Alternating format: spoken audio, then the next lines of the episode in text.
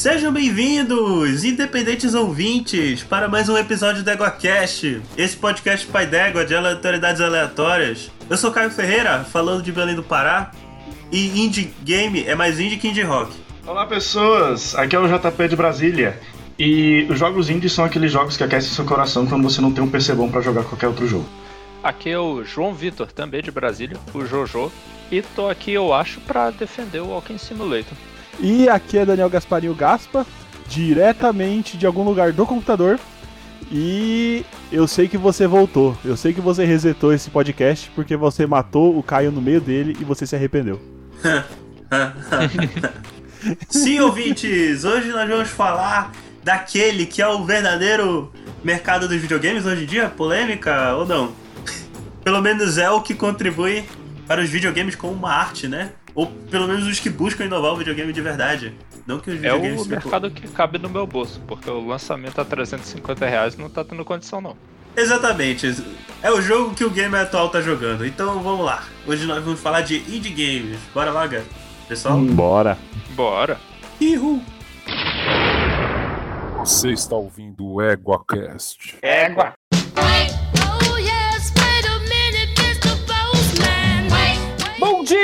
Dia, boa tarde ou boa noite. Que saudade de vocês. Bem-vindos a mais um Coice do Égua e este que vos fala, você já sabe. Você já sabe a estrela deste podcast. É o Finho, é o Rodolfo e comigo aqui hoje está Eu. O Caio. Gasparim que voltou de. Quem? O Caio? Não. Não, chega de Caio, pelo amor de Deus. A gente, olha, deu- graças a Deus você voltou de férias. Graças a Deus, porque a coisa saiu do controle. Saiu do controle. Saiu, Caio né? estava. Ca- Impossível. Caio estava impossível. Ele, ele estava descontrolado. Você vai ver aqui que vai ter bastante, bastante coisa aqui reclamando do Caio, que não soltou episódio, atrasou episódio. Teve uma semana que ele colocou o episódio, era 11h59 para dizer que colocou no sábado, daí na outra não botou episódio, esqueceu de fazer o, o inferno. Inferno. Tá, eu sei, tá, tá foda mesmo. Eu queria saber se ele vai receber o Prolabore dele depois disso tudo. Meu Deus do céu, ele tá devendo, né? Puta que pariu. Tá no, tá no débito. O Caio ele tava numa situação tão crítica que ele me mandou uma mensagem e falou: Cara, eu vou mandar uma mensagem lá no grupo dos patronos. Vou falar que a gente não vai conseguir ter episódio essa semana, que o Gaspa viajou, tô com problema na internet, meu cachorro caiu da escada, o açaí, o balde de açaí caiu do caminhão em cima do meu pé, sei lá qual que era o motivo. E ele falou isso pra mim, era 9h40 da manhã. Era 16 horas do mesmo dia, ele não tinha feito o post ainda. Eu que tive que avisar o pessoal lá. Meu Os caras cagam também, porque, né? Então, foda-se. É. Vamos lá, tem comentário aí? Tem, tem comentário. Comentário, a alegria da Gabi. Olha aí. Vamos lá. Diz, é, o comentário aqui do Mikael Augusto, nosso amigo Mikael Augusto, sempre presente aí, mandando comentários, fanarts e tudo mais, né? Grande Mikael. Desculpa, Rodo Gaspa. Ó, Rodo Gaspa é um nome legal aí pra uma empresa aí de transportes, né? Rodo Gaspa. O do Gaspa é verdade. Desculpa, Rodo Gaspa. Desculpa se eu nunca fiz uma fanart sua. Mas quando rolar a próxima mesa. Pera aí, ele tá falando de mim ou de você? De mim, cara, é que da última vez ele me, ele, ele ia me chamar de Rodolfo e falou Gaspa. Aí eu briguei com ele, entendeu? É verdade. Ah, tá. Mas quando rolar a próxima mesa de RPG, que eu sei que você vai ser o jogador, eu faço uma pra você. Adorei o tema do programa. Isso aí, qual foi o tema do programa? Eu nem sei. WandaVision. WandaVision. WandaVision, Olha só. WandaVision é um cast que, se as pessoas estivessem menos na hype, teria sido melhor. Ah, é? O bom cast, eu, eu gostei bastante de WandaVision. E, Não teria acontecido, na verdade, esse episódio. É verdade. E é verdade.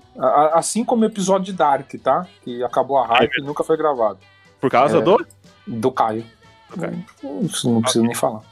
É, E, cara, eu acho que eu não vou ter fanart, porque a gente tá tentando marcar essa mesa. A gente virou realmente velho tentando jogar RPG. A gente não consegue mais marcar a mesa de RPG. Tá e a foda. culpa disso, além do Caio, é do Rafael Tellerman, que é o mestre e não põe ordem na, na bagunça, que é a mesa dele. Rafael falou que já escreveu um milhão de páginas, já fez todos os cenários possíveis e impossíveis, já preparou mil e um jeitos aí pra contra-atacar as minhas zoeiras, mas até agora não marcaram aí a, a data. Não marcaram a data. Eu vou deixar um spoiler aqui do personagem que eu tô fazendo. Ele é um mago poderosíssimo. Eu já começo com bônus de, de 20, colando D20, um bagulho absurdo assim. Só que eu tenho Alzheimer.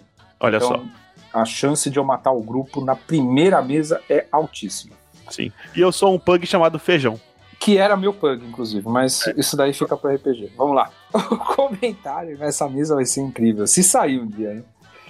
O comentário aqui no cast do Jorgito, Junji Ito. Eu gostei muito desse cast. Esse cast tá muito bom. Inclusive, eu vou comprar. O Rafael mandou aqui que ele comprou lá na Amazon. Inclusive, é um comentário. Já adiantei. E eu vou comprar um, um compilado de obras do Jorgito para ler. Comentário do Leonardo Porto. Eu, pessoal. Eu, o quê? Ah, ei, pessoal. Ah, tá. Eu sou babaca, né, velho? Eu, ei, pessoal, tudo, vocês estão bem? Eu, Eu acho que já vamos Obrigado. entrar na segunda semana sem episódio. Meu desejo que todos estejam em saúde e bem. Todos estavam com saúde, todos Uhum. estavam bem, mas como o Gasper estava de férias, curtindo um pouco essa vida de, de pandemia, no meio da pandemia foi pra aglomerar em piscina, essas porra aí, né, Gasper? Ah, sim, eu fui no, no carnaval fora de época. Carnaval fora de época, no meio da pandemia. Levando encoxado, tava uma delícia, cara. E aí a gente já explicou, ficou na mão do Caio. O Caio ele tinha o podcast e uma tartaruga. Ele não conseguiu fazer nenhum dos dois. Tartaruga fugiu, o podcast atrasou. Ah, achei que você ia falar do podcast engravidou. Como é que é essa piada aí? ok. Vamos para o último aqui. É, não, nossa sincera desculpa aí, Leonardo, não vai se repetir enquanto eu não tiver de férias. Mas só pra completar, eu entrei aqui no post do Jorgito pra ver o comentário dele e me deparei com as, com as artes bizarras que eu coloquei aqui no post. Dá vontade de vomitar, velho. Para de frescura, Jorgito é bom, é legal pra caramba. Gostei muito do cast. O Caio estava incrível nesse cast. Ok, vamos lá. Por que você tá incrédulo? É verdade. Tava bem mesmo. Tudo bem, eu acredito. Tá. Aí temos agora dois comentários no, no de Oscar. Não, tem mais um comentário, cara. Peraí, peraí. Onde? Tem mais um comentário no Jorgito aí. Tem um do Ah. Mikael. Ah, é verdade. Ah, o, ah, o Jo- o Jorgito foi o último que lançou? Não. E tem mais um do Rafael Tellerman ainda. Mas vocês não gravaram? Você não gravou com a Gabi? Não, Ou cara, não? não li isso aí não. Ah, tá. Então tá bom. Temos mais um comentário do Mikael Augusto, que é parabéns, entre aspas, né? Parabéns pro Caio, que não sabe recomendar nada pro coleguinha, deixando ele boiando no programa. Aí é o problema que o pessoal já fala do Caio, né? Que ele é muito prolixo. Não, mas E- aí eu vou defender, eu vou defender o Caio aqui. né? Não é só isso, não. Ele falou pra você ler antes e você não leu. A culpa Ah, não, é não. do Caio. Não, mas ele falou, lê esse. Aí eu li. Aí ele falou, não, não era esse não, agora lê esse. Aí eu li. Aí Ah, falou, mas não tinha. Eu não tinha esse background. Mas aí é, é, é só o Caio sendo ele mesmo, né? Ele me passou três pra ler, aí eu li os três e falei, mano, que bosta que é essa? Ele, não, mano, é, é, é esse pra você ler, não. Aí eu falei, caralho, mas se você que falou pra me ler. Aí, aí falou, lê esse aqui. Aí eu comecei lá, mano, eu tava, sem brincadeira, no capítulo 10, a mina reclamou do cara que não escovava dente. 10 capítulos, velho, a mina só falava isso. Eu falei, ah, mano, chega, chega, não vou mais ler Jorgito, não, chega. Mas, bom, vamos lá. Tem o, tem o comentário do Rafa aqui, do Rafa Teller, ele falou: nunca curti muito mangá de terror, principalmente depois de ler uns bem traumatizantes. Até queria saber qual seria o mangá de terror traumatizante que ele leu. Mas- Berserk. Berserk é, realmente. Mas depois, mas depois de ouvir sobre Jorgito, fui curar para acabar, é, para ler e acabei comprando esse aqui. Até agora tá valendo a pena. Eu só não entendi se ele comprou é, esse daí Ele comprou, ele, ele ma- ele mandou uma foto, né? por causa, mandou uma foto, depois coloca lá no post, é um, deve ser um compilado de histórias de Junji Ito, da Dark Side, capa muito bonita, inclusive emulando aquele quadro famoso O Grito. É, e é esse aqui mesmo que eu vi o Rafa recomendar e eu falei, pô, vou comprar também, cara. Deve ser legal. Sim. Posta lá É. depois, coloca no post do. Colocarei. Bom, Bom, a gente tem também comentários aqui no post de Oscar. Vamos entrar aqui no, no post de Oscar pra ver. olha aí. Olha só. Vocês gravaram um podcast sobre Oscar? Sim. O do basquete? Não, o Niemeyer. Ah. Ok, vamos lá. O comentário é do Leonardo Porto. A pandemia fez com que eu entrasse na correria e deixasse de acompanhar os filmes indicados ao Oscar. É, Eu também. Sempre via, pelo menos, os indicados ao melhor filme. Esse ano não vi nada. Na verdade, eu nunca vejo nada, né? É muita sorte se algum filme que eu ver for indicado a Oscar. Como vocês puderam acompanhar aí no episódio passado. Cara, eu nem sei que filme concorreu, e é porque eu não ouvi ainda, né? Porque lançou atrasado. Não, não, mas a gente, a gente falou do. A gente falou do- dos filmes de 2010 a 2019. É verdade. Mas também eu, eu, eu- Esse ano aqui, cara, eu não vi nenhum filme indicado ao Oscar. Com certeza.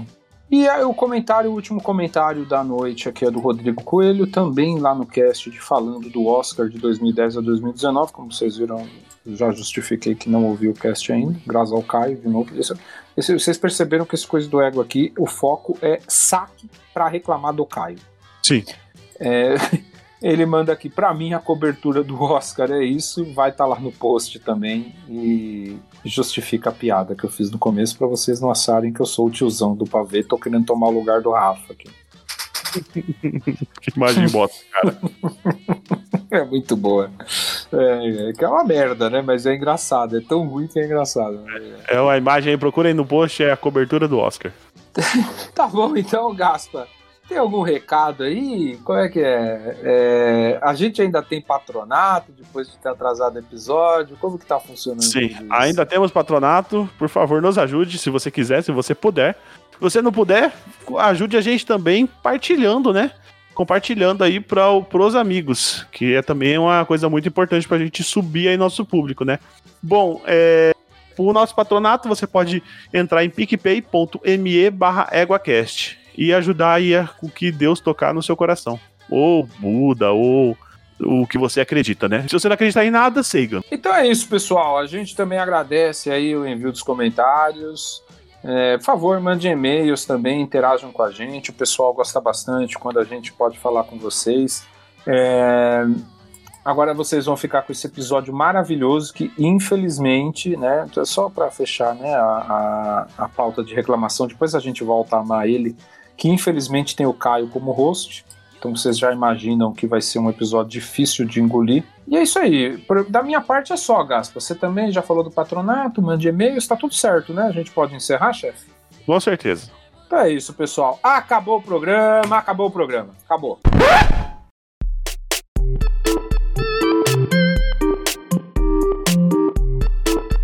Então, meus gamers consagrados, como eu falei na abertura, né? É o. É o, é o negócio que cabe no orçamento, né?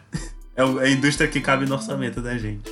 Mas afinal, eu acho importante ressaltar, para início de conversa, claro, o que, que é um, um jogo indie, um indie game. Eu já vi mais de uma definição. O que o que jogo é? indie são feitos em aldeias que foram Tá bom. é, né? incluídas na, ah, Não, não. Não, Na, não, na aldeia de. Na aldeia de desenvolvimento. Puta. Diz, né? Ah, ok. Eu tô com pena que não te deram a menor moral. E, não, mas falando sério, alguém quer falar pro ouvinte o que, que é um jogo indie? Jogo indie é aquele jogo que é feito por uma desenvolvedora, geralmente com um orçamento ou muito É, baixo precisa ou muito real- limitado. É, feito por uma desenvolvedora, né? Pode ser uma pessoa, pode ser um grupo. às Ah, tem um desenvolvedora amigos. de três pessoas, uma pô. desenvolvedora pequena, né? Sim, É, mas mas é aí só nunca, às assim- vezes não caracteriza tanto como numa desenvolvedora, né? Uhum, Tanto que uhum. tem muitos jogos que saem por, por pu- publisher, mas acaba que foi desenvolvido por uma pessoa só, ou né, que ele realmente não tem assim uma desenvolvedora, às vezes não tem um. Isso Mas é uma coisa muito importante realçar. Publisher não demanda jogo. Você pode ter a Devolver, que é uma das maiores publishers hoje em dia, de jogos indies, porque eles não têm jogo próprio, então eles pegam várias pequenas desenvolvedoras, pequenos jogos criados pela comunidade e publica. São publishers especializados em publicar jogos indies. Sim. São muito bons, então, inclusive, todos os jogos que saem lá. Parabéns pela Devolver, pela iniciativa. Que quando ela viu que ela não ia conseguir fazer jogo, ela com- começou a comprar do resto e, e vender. O que fez ela crescer bastante, tanto que agora ela tem um stand É, só dela no. Jogo indie também tem. Eu lembro de ter lido uma definição que às vezes nem é só pela questão do orçamento, apesar de ser.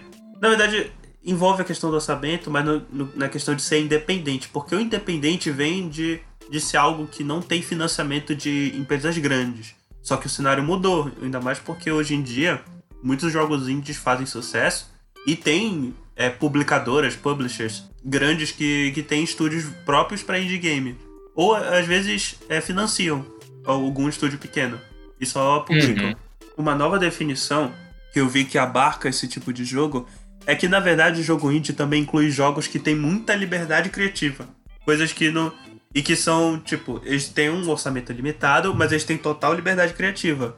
E muitos buscam é, inovação dentro do. Em, certo? Seja de maneiras novas de storytelling ou até de gameplay mesmo. Muitos buscam esse, esse lado mais inovador experimental. É, Hum. O que eu acho legal do, do jogo indie é que, como você falou, eles não têm, eles não têm medo de explorar alguma coisa diferente, né? Então, você vê que a os jogos assim, mais inclusíveis. Ou mais inclusíveis. Mais in- inclusivos. é, não só na. Não na jogabilidade, né? Porque acho que um, um publisher grande com os AAA, eles têm, eles têm um, um capital maior pra fazer essa, essa, essa inclusão na jogabilidade, né? Mas tipo assim. versão daltônica. É, jogo. versão daltônica. Não só isso, tem, tem jogos aí Tudo que você consegue, se você. É. Se você for. tiver problema visual, você consegue jogar. Periférico. Sim, você tem vários jogos assim. E mas o, a parte da inclusão é, do, dos jogos indie é diferente, porque como a pessoa ela ela não, não, não, não tá esperando assim, talvez um retorno é, financeiro muito grande e também não tá tendo um investimento muito grande, então ela consegue explorar o- outros cantos, né? Nem sempre isso vem pro bem, mas a gente tem jogos aí excelentes, tipo como Celeste, que trata da, de ansiedade, depressão, entendeu? E tem vários outros assim que exploram, exploram, ah, como seria você jogar como uma pessoa cega, entendeu? O, o personagem é cego. Ah, o personagem ele tem algum, algum, algum tipo de transtorno mental, que tem também aquele jogo lá do da menininha lá do É Hellblade? Hellblade. É, ah, mas esse não é Hellblade. indie, é? É indie. Hellblade é indie? É o indie. primeiro A foi. Ninja Theory já trabalhou com Devil May Cry, Ah, a. Ninja Theory, ah, mas querendo ou não, ela, é, tipo, pelo menos no primeiro Hellblade, ela era uma desenvolvedora com Sim. um orçamento, tipo, muito limitado e que eles tinham que Ele é o- um indie, ele só, ele só, tem, ele só tem uma cara de AAA, porque ele é Sim. bem acabado, Ele é muito bem mas feito. ele é indie. Não que jogos indie sejam mal feitos, porque, que nem eu falei, Que o Outlast Tem ele muito também, jogo. ele é bem feito, é indie. É. Sim. Na verdade, é mais fácil você achar um jogo indie bem feito do que um AAA em lançamento. Porque tem todo aquele cuidado, aquele polimento, porque você só vai ter uma vez. Se você lança um jogo indie que não é bem, que não tá bem polido, a chance dele de você tipo dele fracassar é enorme.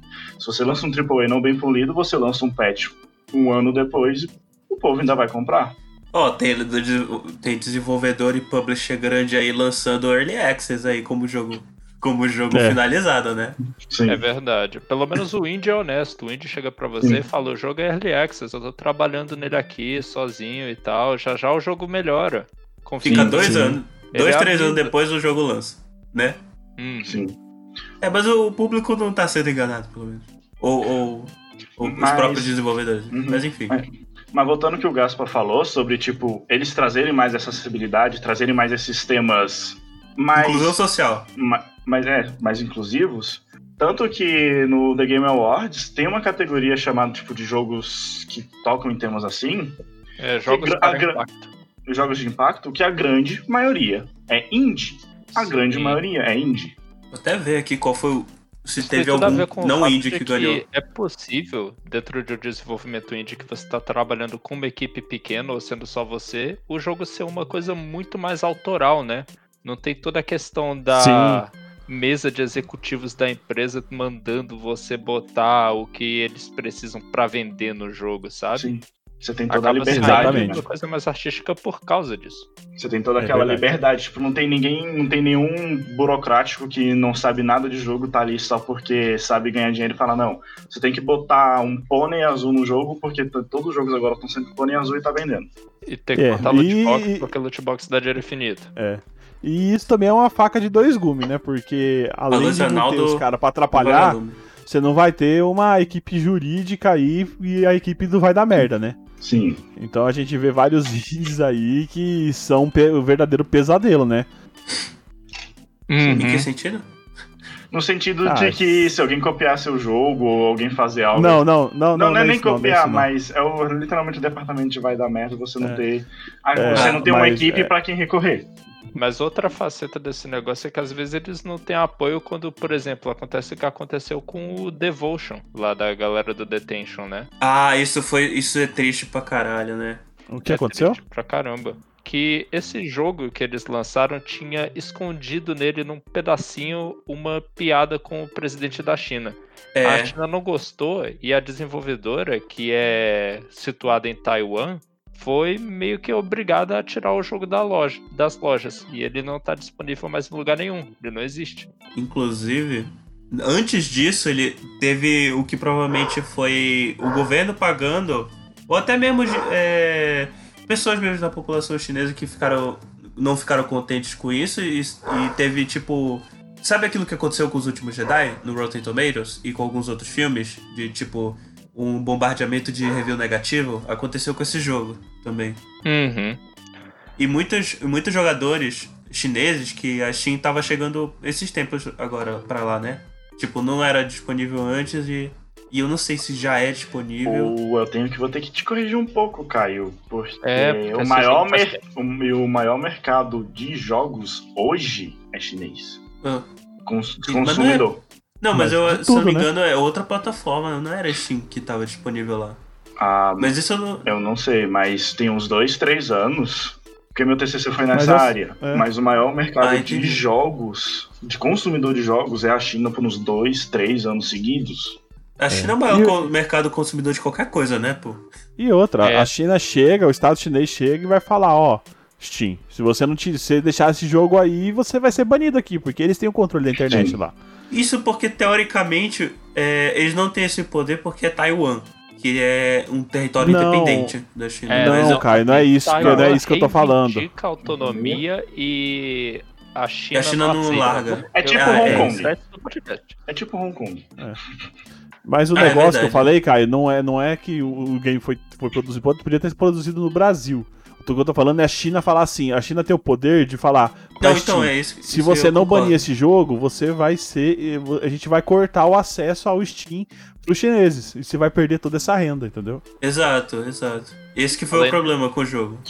É, não, e eles também têm força política pra exercer sobre a empresa que tava publicando o jogo, né? Porque acabou que no final das contas o que saiu foi comunicado da empresa, eles dizendo: não, não, resolvemos tirar por livre e espontânea.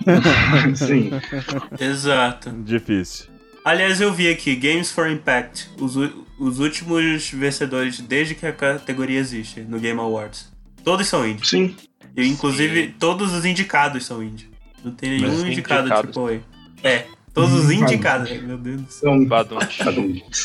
O que é bom também do. o- uma coisa pra ressaltar do indie é que ele, ele, ele dá uma impulsionada, assim, na, pra diversidade até do- dos jogos AAA, né? Porque muita Exato. coisa pode ser, pode ser experimentada no indie. Talvez os jogos AAA estão saindo de um jeito, aí faz um jogo mais irreverente, vê que o pessoal gosta e começa a trabalhar nesse. Nessa parte do mercado, ou, ou lançando ou lançando é, novos estilos de jogo, né? O, o MOBA É. nasceu como indie. O, na verdade, O dentro do jogo AAA, Battle né? Mas Royale, nossa, o Battle Royale, sim. graças a vários jogos indies. O Sim, MOBA, inclusive, nasceu como um mod. Sim. Não nasceu como indie, não. É, mas, Mas o mods Battle são Royale, sim. pela comunidade, querendo ou não, os jogos indies está muito perto da comunidade. eu acho que o mod e o jogo indie ele anda meio de mão dada. Eles andam né? muito de mão mod, Tem ele muita coisa a ver, assim. O mod acaba, Sim. pode acabar se transformando num jogo independente. É o caso do, do PUBG. O PUBG foi, era um mod Exato. de Arma 3 e acabou virando um jogo que virou um estrondo. Tipo, Ah, era mod de Arma era um 3? mod não de Arma sabia. 3. O É. Dota, Por isso que é lento pra caralho. Arma 2 ainda, hein, cara. o Dota era um mod de World of War, se eu não me engano. World of Warcraft, World of Não, Warcraft. o, Não, não, não, o- é World of era Warcraft 3. o jogo de estratégia. é, Warcraft 3. Warcraft 3, é o Dota Ah, era sim. mod. de- Era o Dota, que saiu o LoL, Saiu. que saiu vários Sim. jogos, né? Hum, Exato. Então, assim, Finalmente a gente o mod anda muito de mandada com, com o indie.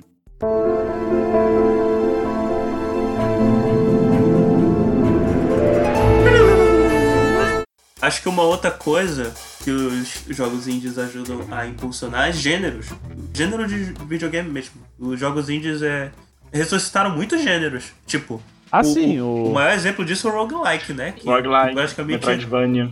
De fato. Metroidvania principalmente. Ih, né? Porque jogos de Metroidvania, por muito tempo, ele, ele, ele viveu só nos indie, né? Nos indie e nos Ah, emulador. mas- não tem jogo AAA atual de Metroidvania? Metroidvania, né? Cara, de vez em quando lança uns Castlevania da vida, mas nada como antigamente. Então, Ih, não, É. a Konami não faz mais jogo não, cara. Assim, vai lançar Metroid 4, né? A Nintendo vai Pô, lançar Metroid Caralho, a 4. Konami depende. A Nó. Konami depende de jogo indie, né? Tipo, de gênero de jogo indie, né? Porque o que, que era a Konami no A passado? Konami é dona Era- da PES, do PES, se você não sabe. Prova Evolução Não, ah, é verdade, né? Da Konami. É, hoje em dia a Konami Não, é é... porque tirando o futebol, era jogo de terror e Metroidvania. O que mais a Konami lançava? Hum, Cara, a Konami lança, tipo, já lançou jogo de luta. Ah, Metal Gear também, né? Yu-Gi-Oh! É. Yu-Gi-Oh! é da Konami, É, todos Metal os jogos de Yu-Gi-Oh! são da Konami, então... Não, É, Metal Gear do- era da Konami também.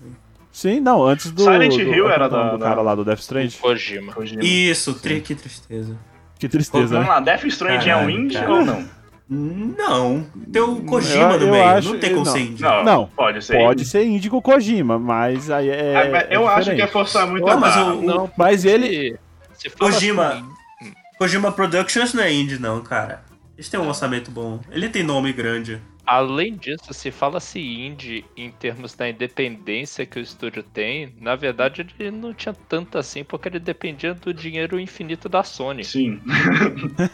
Pois é. Mas querendo ou não, eu ainda acho Não, que a Sony e- deu muita liberdade de, pro Kojima fazer o Death Stranding. Essa, Sim, Também sim. acho que deu, mas acho que não caracteriza como Sim. indie. É um jogo bastante autoral, de fato. Mas não É. chega a ser um jogo que eu chamaria de também. Ô, independente. Chamar o Kojima de indie é chamar o Tarantino de independente. O cara. Ou o ah, underground. mas o o cara já Tarantino é começou como um cineasta independente. Não, começou, mas Não, o cara hoje não é. também, Quando o cara fazia ah, joguinho pra computador japonês, agora é diferente. Então, é o que eu tô falando, hoje o cara não é. O cara é nome grande, pô. não É. Aliás, gente, eu lembrei. Primeiro indie que eu joguei. E eu gosto muito.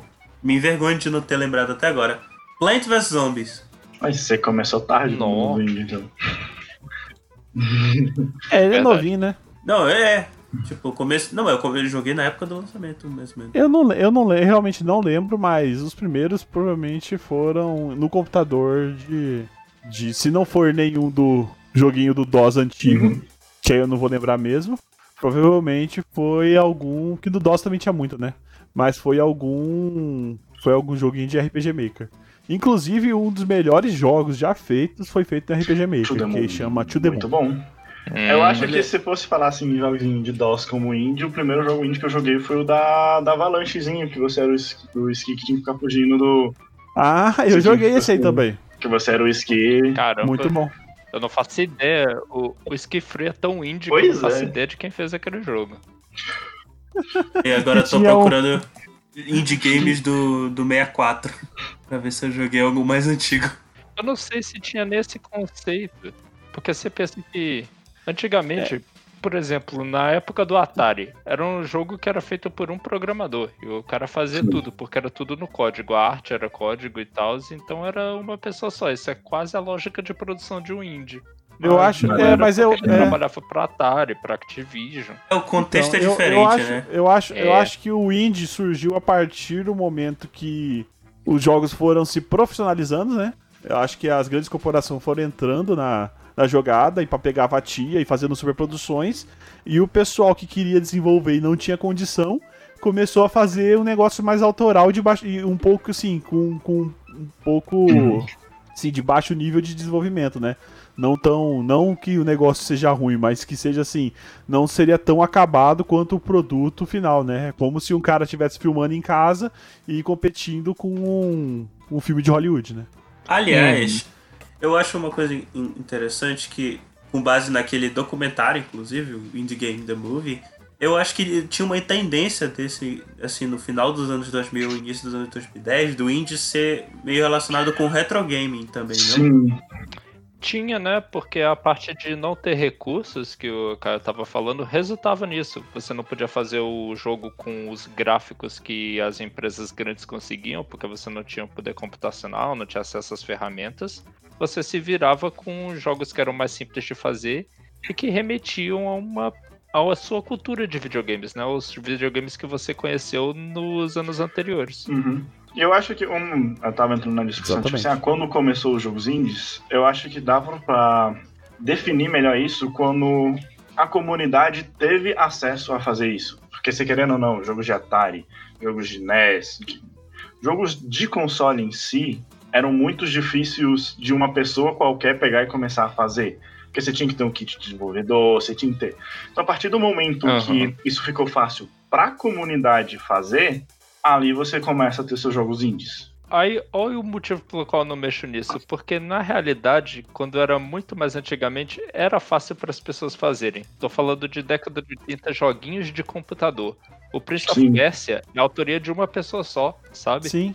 É Era um verdade. ambiente que você, com o seu computadorzinho lá, os primeiros computadores domésticos, você podia pegar e fazer um jogo no mesmo nível dos que as grandes empresas estavam fazendo, porque eles não eram grande coisa.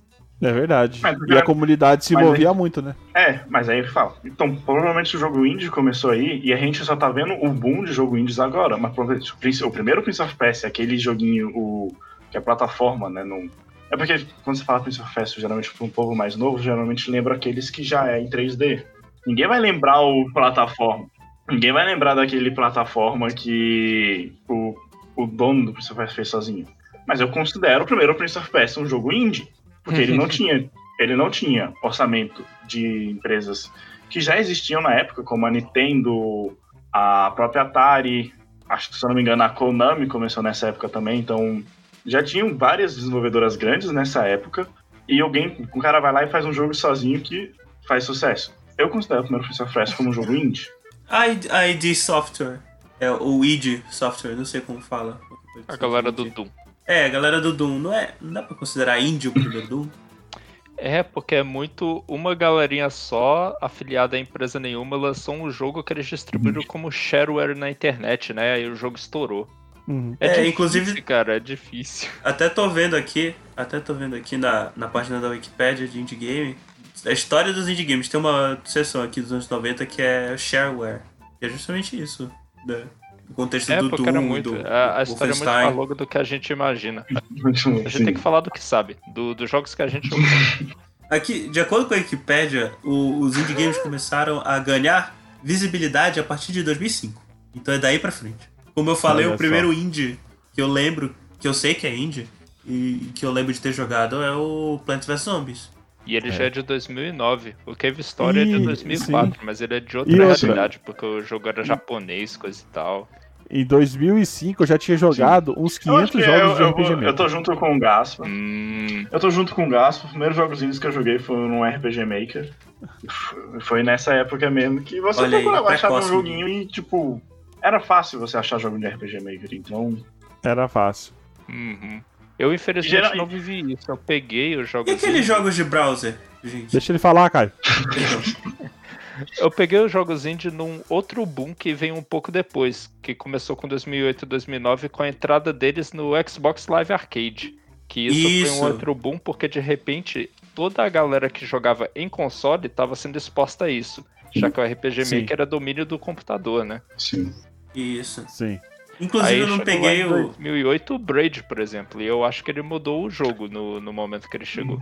Mas, Literalmente. Por muito o Braid tempo- foi um dos melhores indies aí. mas por muito tempo o jogo indie foi muito relacionado com jogo de computador. Porque, que nem eu falei, era Uhum. mais fácil. Você não tinha acesso aos developer kits da, da- dos consoles. Você já não tinha orçamento pra fazer um Exato. jogo, você não vai ter orçamento pra comprar um developer kit pra lançar com um console. Então, por muito pra fazer portabilidade, né? Uhum. Então, É. por muito tempo, o jogo indie foi associado a jogo de computador. Foi, foi, com certeza. Essa mudança que teve lá pra Xbox Live Arcade foi importante só porque ampliou o mercado. E muita galera que não conhecia ou não dava bola pros indies, de repente via ele lá na lojinha da Xbox Live e dizia, pô, vou dar uma chance. O jogo custa só 10 dólares, não é o custo de um jogo inteiro, né? Sim. Vai que ele é bom. E no final ele era muito bom.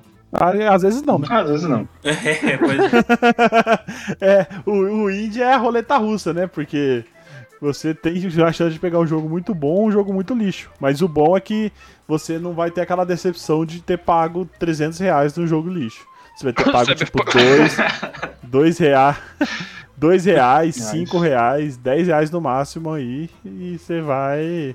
Aí você não vai ter tanta dó assim de jogar o jogo fora, né?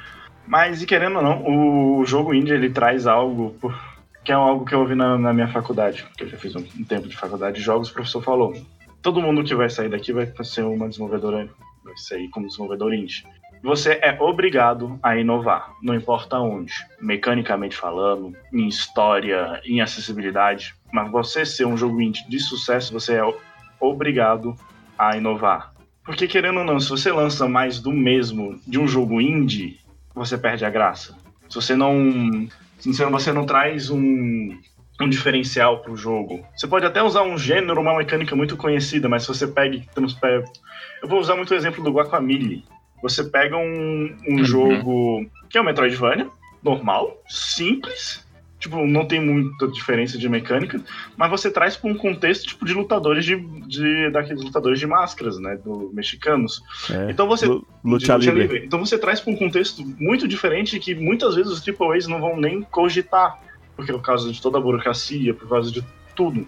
Mano, e esse jogo é uma delícia, né? Você vira uma Pô, o galinha. Guacamole é velho. muito lindo. Guacamole 1 e 2 eu zerei 100% dos dois porque aqueles jogos são excelentes. É, eu não cheguei a jogar. Ô, Kai, tem uma hora que você é um, um luteador, né? Você vira uma Sim, galinha, E velho. você luta com a galinha. Uma galinha E você luta com a luteadora. galinha. Sim. E é muito apelão porque a galinha dá muito Olha. dano. Esse jogo é Olha muito aí. bom. E eu concordo com tu, JP, que isso aí é indispensável pro jogo indie, tem que ser diferente, mas é difícil hoje em dia, nossa, é muito difícil. No Steam, eu olhando dados do Steam Spy aqui ao vivo agora, foram lançados 9.761 jogos até agora em 2020. Uhum. É muito Sim. jogo. Às vezes É um muito jogo, jogo. que é legitimamente bom, ele acaba soterrado na Sim. quantidade de jogo que é lançado todo mês. É verdade. Ah, Uma pergunta, gente. Ratoful Boyfriend é um jogo indie, né? Mas é um jogo É indie. jogo indie. Ele foi lançado pela Devolver Sim. ainda, né? Um abraço aí, Rafael. Esse- ti. Inclusive foi o primeiro jogo indie citado no Ego. Exato. Foi o primeiro jogo citado no Ego. É, isso é verdade. O primeiro jogo Que coisa doida, foi um né? jogo indie.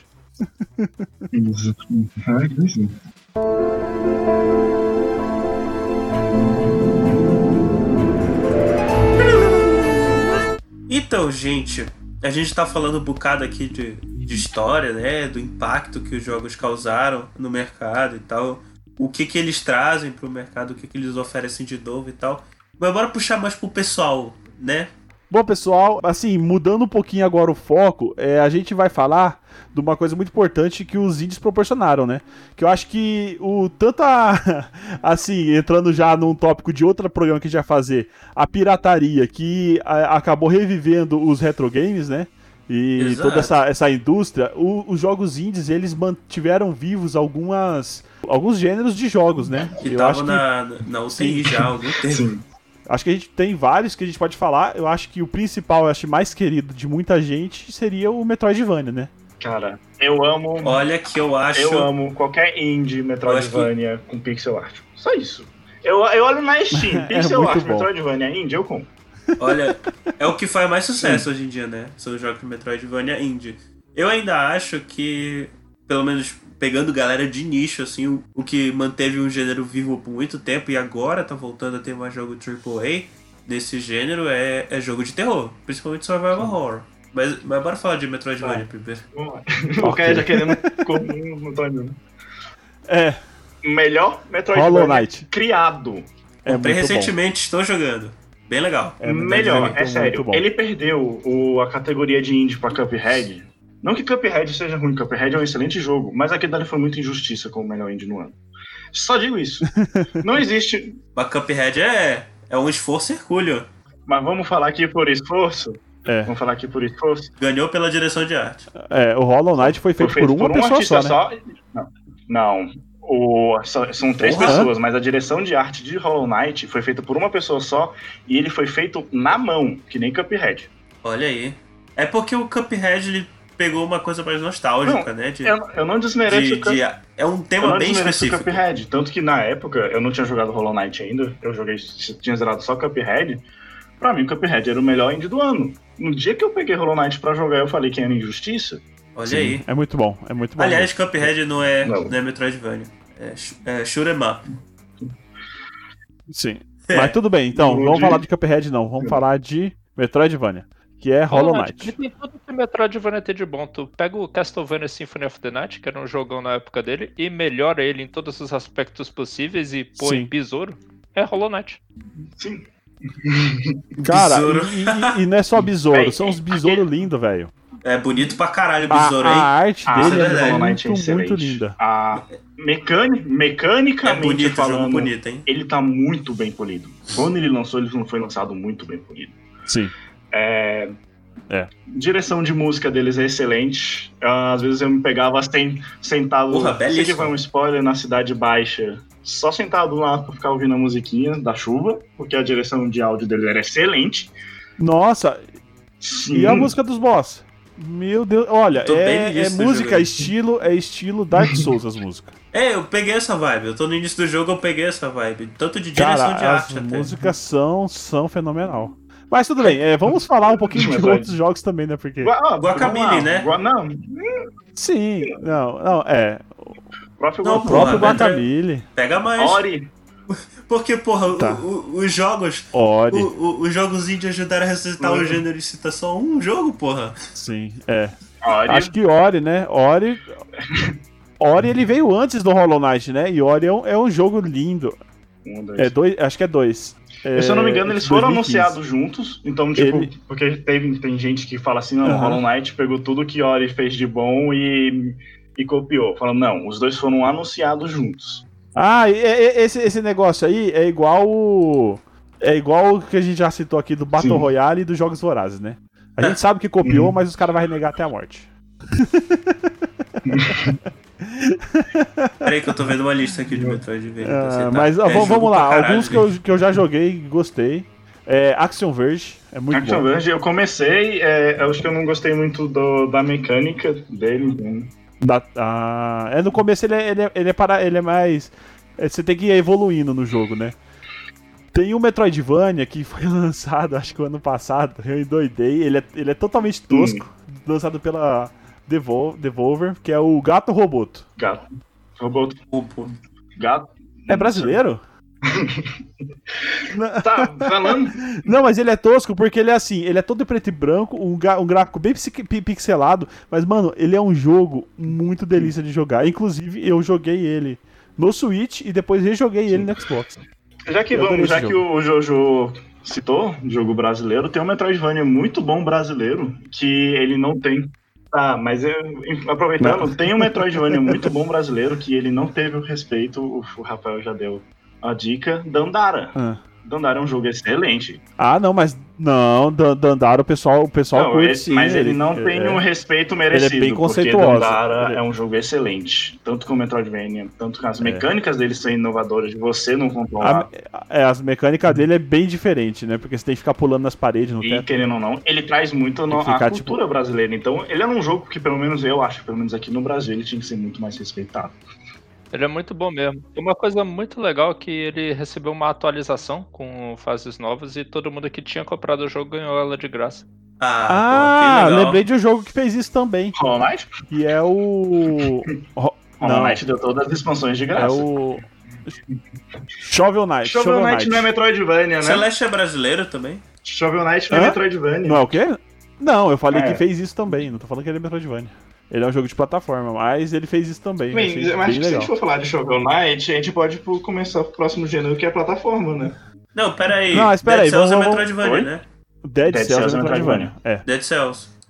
E o Blasphemous também. Ele mistura os dois. Não, é, é, É é roguelike, roguelike, Metroidvania. também. É. Dá pra puxar roguelike, inclusive, depois do plataforma. porque roguelike, na verdade, criou o gênero, basicamente. Porque roguelike Cara. é um gênero anti, antiguíssimo, né? Uhum. Era, era um gênero que existia. É. Eu só quero lembrar de um jogo que é muito bom, só que eu esqueci o nome dele agora. Que é roguelike também. Não, que é. Aliás, gente, a gente nem explicou pro. Nem, explica, nem explicamos pros ouvintes Mas o que, peraí, que é peraí. Metroidvania e o que, que é roguelike. É, isso é verdade. O Metroidvania ele nasceu com, com o jogo Metroid e o Castlevania, né? Que ele foi um estilo de jogo aí que foi popularizado por esses dois, né? Não sei se foram os primeiros, mas foram os mais populares, né? Exato. Uhum. Que é praticamente um jogo parecido com plataforma, só que ele tem um mapa e, e níveis, né? É, e o mapa ele é todo conectado. Tipo, não é, Sim. não é Mario, que são vários mundos isolados com uma HUD. E Sim. todas É. essas fases, toda, todo esse mapa interconectado, você vai descobrindo mais dele conforme você desbloqueia poderes ou itens isso. novos. É um jogo que depende de É, é backtracking. um jogo que depende também. de você ficar indo e voltando. E começa a voltar em áreas que você já teve pra descobrir coisas novas que você não podia antes. Dark Exatamente. Souls é o Metroidvania em 3D. O primeiro, pelo menos. Cara, não- e nada Ah. me tira isso da cabeça. Que é um RPG de ação Metroidvania em 3D. Olha, É, mas- ok. assim, e a série Arkham do Batman, que também é muito Metroidvania 3D. Égua? Olha que eu joguei o, o Asylum e o Siri recentemente, eu não, não me toquei disso. Mas tudo bem então. Indy. Os Bat Gadgets, tu pode voltar nos lugares, abrir porta, pegar coisa, É, isso é fazer verdade. fase nova. É um Metroidvania. Pô, mas, mas não é qualquer jogo que tem, back, que tem backtracking que significa que ele é Metroidvania também, né? É, o Não, Mega mas Man tô tinha, falando né? Porque senão- dos upgrades e do backtrack. Ah, tá. Ah, Resident Mas- Evil seria uma Metroidvania se fosse por isso. Ok, ok. Só pra acabar Metroidvania, eu queria Resident falar de The, upgrade. The Messenger. É verdade. The The Messenger. Messenger. Tem puzzle, é diferente. Nossa, obrigado, Gasper. Eu tinha esquecido. Esse jogo é lindo. Cara, esse jogo foi um dos melhores jogos que eu joguei esse Eu ano. joguei ano passado. Eu joguei esse ano, tá? Não, não tô joguei falando que ele lançou passado. esse Eu ano. joguei esse. E tá, caralho, Caio, não tem como falar a inovação de mecânica e história dele sem te dar spoiler, então eu vou ficar quieto. É, não, Ele é muito bom e ele, e ele é. Ele é engraçadíssimo, cara. Ô, ele é deixa eu muito. perguntar quantas horas é pra ter esse episódio? Não, tamo indo, tamo indo. Mas só, só pra falar, só pra falar, esse jogo, Caio, no começo, você tá falando, tem uma lenda do, do ninja que vai ser o escolhido que vai derrotar o, os seres do mal. Aí você tá jogando lá, aí você acha, puta, você é escolhido, né? Aí você começa a jogar, aí do nada o escolhido chega, mata os bichos, mata o boss, que você tinha que matar, mas você não sabia como. E ele fala, entrega essa carta pra mim. Sim. Aí você vira o mensageiro. Não, Que merda, não, que merda não. Esse jogo é. Cara, Não, é é, muito bom. parece legal, mas tipo, imagina pro personagem que merda. o personagem acho que não sabe- sabia, que É. você que tinha esperança que ele seria, né? Ah, tá. Mas joga, ele ainda tem Porra, é o jogo do, do, do carteiro lá do, do universo pós-apocalíptico do Kevin Costner? Eu achei que tu tá falando do Death Stranding. Não é indie. Não é indie. O quê? Mas sim, roguelike. O que, que é jogo vírgula. roguelike? É, dois Vírgula. elementos definem o roguelike, né? É a geração procedural, ou seja, cada fase ela nunca se repete, Uhum. É. porque é gerada na hora. E é, tem o permadeath, que é a morte permanente, ou seja, é, é igual o jogo de Atari antigo, morreu, volta do início. Ou vai com outro personagem da família, né? Dependendo da desculpa Sim, que eles sim. dão pro, Uhum. pro, É. pro, pro roguelike. É basicamente isso. Isso aí Sim. parece chato, só que os jogos que usam tornam bem legal o fato de você querer voltar e fazer de novo Vamos o que começar. você aprendeu. O jogo roguelike, ele tem que ter o fator de rejogabilidade muito alto. Eu vou começar funcionar. com o roguelike É. mais Uhum. recente e que mostrou pro mundo que um roguelike pode estar entre os melhores jogos do feitos no ano. Hades. Ah, sim. Alguém já chegou a jogar? Hades. Grande Hades. A Cara, Super vi- Giant, que é uma desenvolvedora indie maravilhosa, sempre tá inovando no tipo de jogo que ela traz. Que Sim. nunca tinha feito um roguelike antes. É, em cheio. Tirando o. Vamos falar de Hades. Tem uma, o fator replay de Hades é muito bom. Você. Eu, eu parei pra jogar eu acho que eu fiquei tipo 3 horas jogando. sem parar, tipo, eu comecei a jogar pra caralho, que jogo viciante. a questão histórica e a cultura que ele usa, né? Que é a mitologia grega, é muito bem adaptada pro jogo. Foi muito bem, tipo, colocada pra não deixar aquela coisa repetitiva. E tem o. Tem também. Eu vi alguns vídeos, eu não cheguei a jogar. Mas eu sei que esse fator do permadeath ele é Sim. adaptado pra Ah, história do a- jogo. Né? Atualmente, os roguelikes hoje em É, dia geralmente são, é, né? o fator permadeath deles são atualizados pra, tipo, dar um sentido na história. Muito. Sim. Além do que ele é Uhum. meio suavizado. Porque o Rogue, na época dele, ele era um jogo que você perdeu tudo, perdeu tudo. Hoje em dia, roguelikes te dão Sim. pontinhos pra você aumentar seus atributos, coisa e tal, pra você não ter aquela impressão de que, nossa, perdi tudo. Eu vou- Lembrei do FTL. dor, né? FTL perdeu tudo. aquela, aquela Mas tu maldição. ganha navinha nova. Não, é verdade, é. Mas é só Olha isso só. também, né? Então, mas já Sim. é algum, algum avanço, né? Aliás, Acho esse jogo é próprio- viciante pra caralho. O, o, o meu FTL. roguelike que eu fiquei 3 horas jogando foi ele. É. FTL é uma Acho que covardia, ela vai fazer um estrago na sua vida, querido ouvinte. Se você for lá no Steam e comprar ele em promoção por R$ 4,24, acabou. Eu, pe- eu peguei de graça na Epic, já é o jogo, já é o segundo jogo que mais tenho horas jogado lá. É. Olha Porque só. esse é um jogo que é chatíssimo de ver alguém jogando, né? Como a maioria dos jogos de estratégia.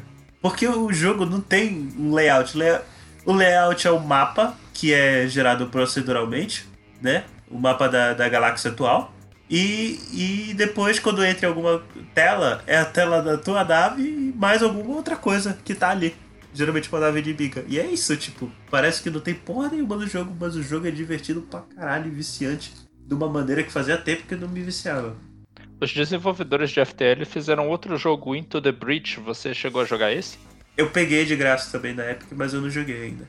Joga, ele é maravilhoso. A sinopse dele é que você tá com um esquadrão de robôs lutando contra monstros gigantes e você tem a capacidade de voltar no tempo pra tentar salvar não só a sua linha do tempo, mas várias outras.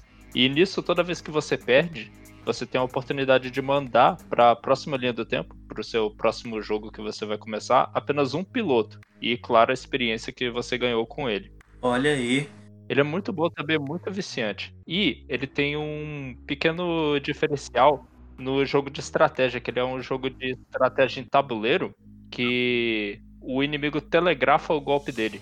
Começa Olha a rodada você já sabendo onde o inimigo vai atacar, mas você tem que impedir ele de destruir os prédios que tem no, no mapa. E às vezes você simplesmente não consegue, mesmo sabendo exatamente o que ele vai fazer. Eu queria citar dois jogos de, de roguelike que eu joguei no passado, gostei bastante. Um é Moonlighter, Moonlighter. Que é bem legal. Tu conheço. vai De na dungeon de dia, não, de Isso. noite, e vende os itens de dia. E de dia, é, de dia muito você bom. monta sua Eu lojinha. zerei ele também. E outro que eu gostei também bastante, que lançou no final do ano passado, foi Children of Morta. Eu comecei a jogar, mas Morta. me prendeu. Deu preguiça. Deu preguiça? Ele é, ele é meio complicado mesmo, porque ele é, ele é meio, ele é meio Uhum. tipo Diablo, né? Ele é bem cara do Diablo. Mas Moonlight.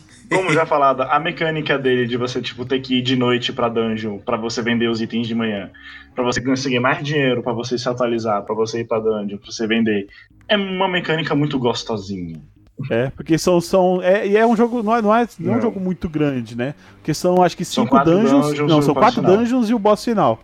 E você tem que ficar indo na, na, na primeira até você conseguir terminar ela pra Sim. desbloquear a segunda. Mas aí você tem que vender e ir atualizando suas coisas. Ah, Aliás, parece É que dia legal 25 vai ter um, um roguelike também de graça na, na Epic. É o Darkest Dungeon.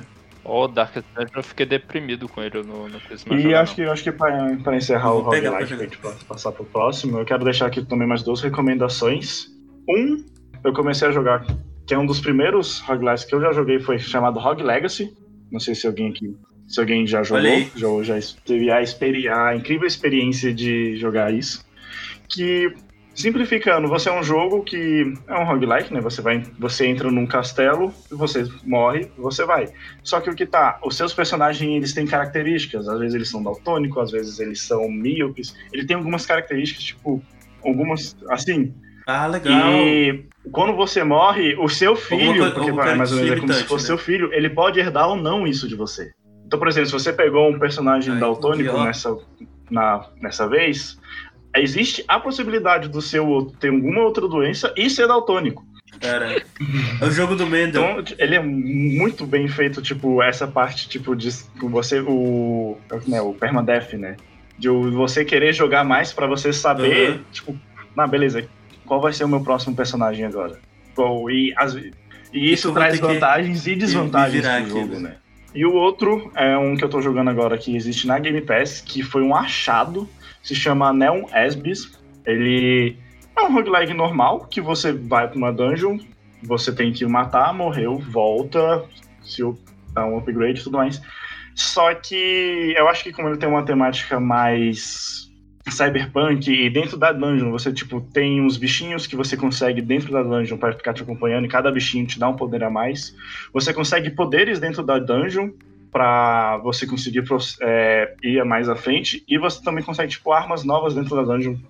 E isso é algo que eu achei muito interessante no jogo, porque não tem o- essa parte tipo, de update no final, você acaba tendo, mas você, não é um update para você, é um update para as fases. Por exemplo, eu quero adicionar o, no mapa agora, eu quero adicionar uma, uma parte da fase que eu, é uma fase musical que eu tenho que ficar dançando. Eu quero adicionar um que eu tenho que ficar tocando música, um que eu tenho que jogar.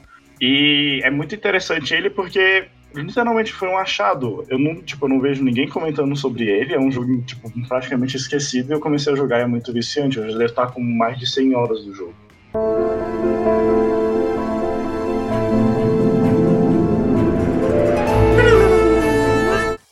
Agora vamos falar do.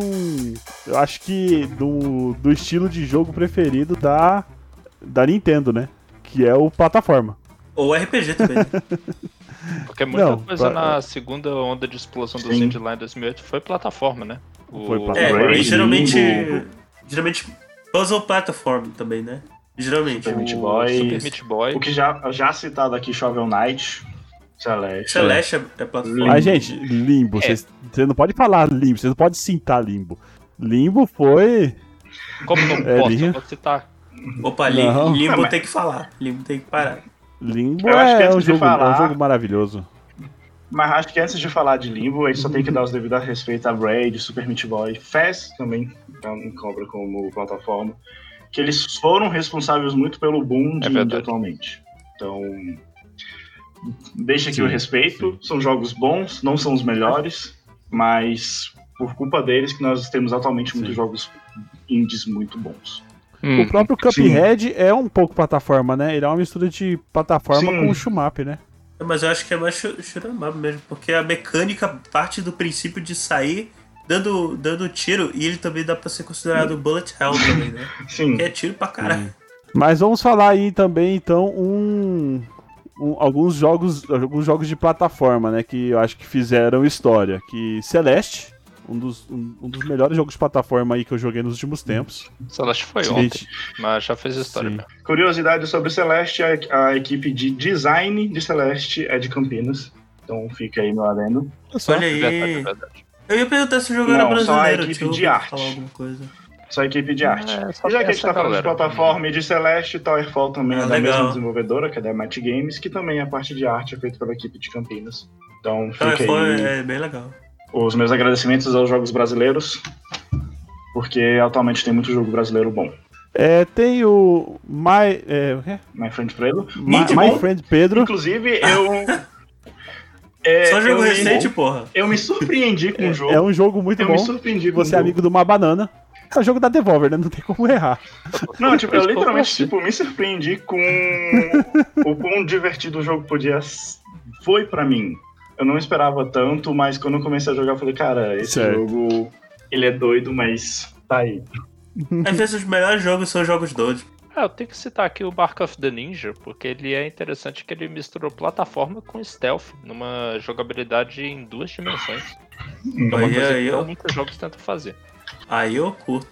Aí eu já, já vou procurar, que eu gosto pra caralho. Eu queria não citar aqui Inside.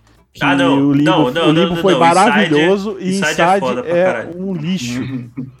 Não, o Inside é foda. Inside é foda, é muito não, bom. não dá pra você falar do que Limbo. Inside é nível do limbo, não. Não, Jogou. não traz isso aqui. Eu acho. Não, não é. Não é. Cara, eu consigo E- achar alguém, alguém da equipe de criação da empresa que acha isso, tá ligado? Eu vou dar uma olhada aqui É. a Playdead falou isso. Tá. Inside, gente, é do nível do Limbo? É, da. Playdead. É porque o, o Limbo, Limbo é mais artístico. O Inside ele é mais focado em storytelling. Não, o, o- a diferença é que é assim, o que, que fizeram? Come, é, pegaram a história do Limbo, comeram, cagaram, comeram de novo, cagaram Não, de novo, pisaram em do- cima e colocaram numa caixa bonita. Aí, aí chamaram isso de Inside. Não, a história do Limbo é bem aberta. De, comparado com o Limbo, o Inside tem uma história que dá pra, pra sacar bem até. Tipo, ainda tem muita coisa aberta, mas tu consegue. é, eu gosto muito como a forma que o Inside conta a história com o progresso do jogo. O Limbo ele não tem muito disso, é mais interpretativo pelo que tu tá jogando e tal. Não é um progresso não, quanto uma história. Não joga, como é não no joga Inside. Inside. Eu não nem fico joga Inside. pensando que o, o loop de gameplay de tentativa e erro do Limbo realmente contribui pra história que eles estão contando. É um problema do Inside, que pode ser um problema ou não. O Inside é um jogo fácil.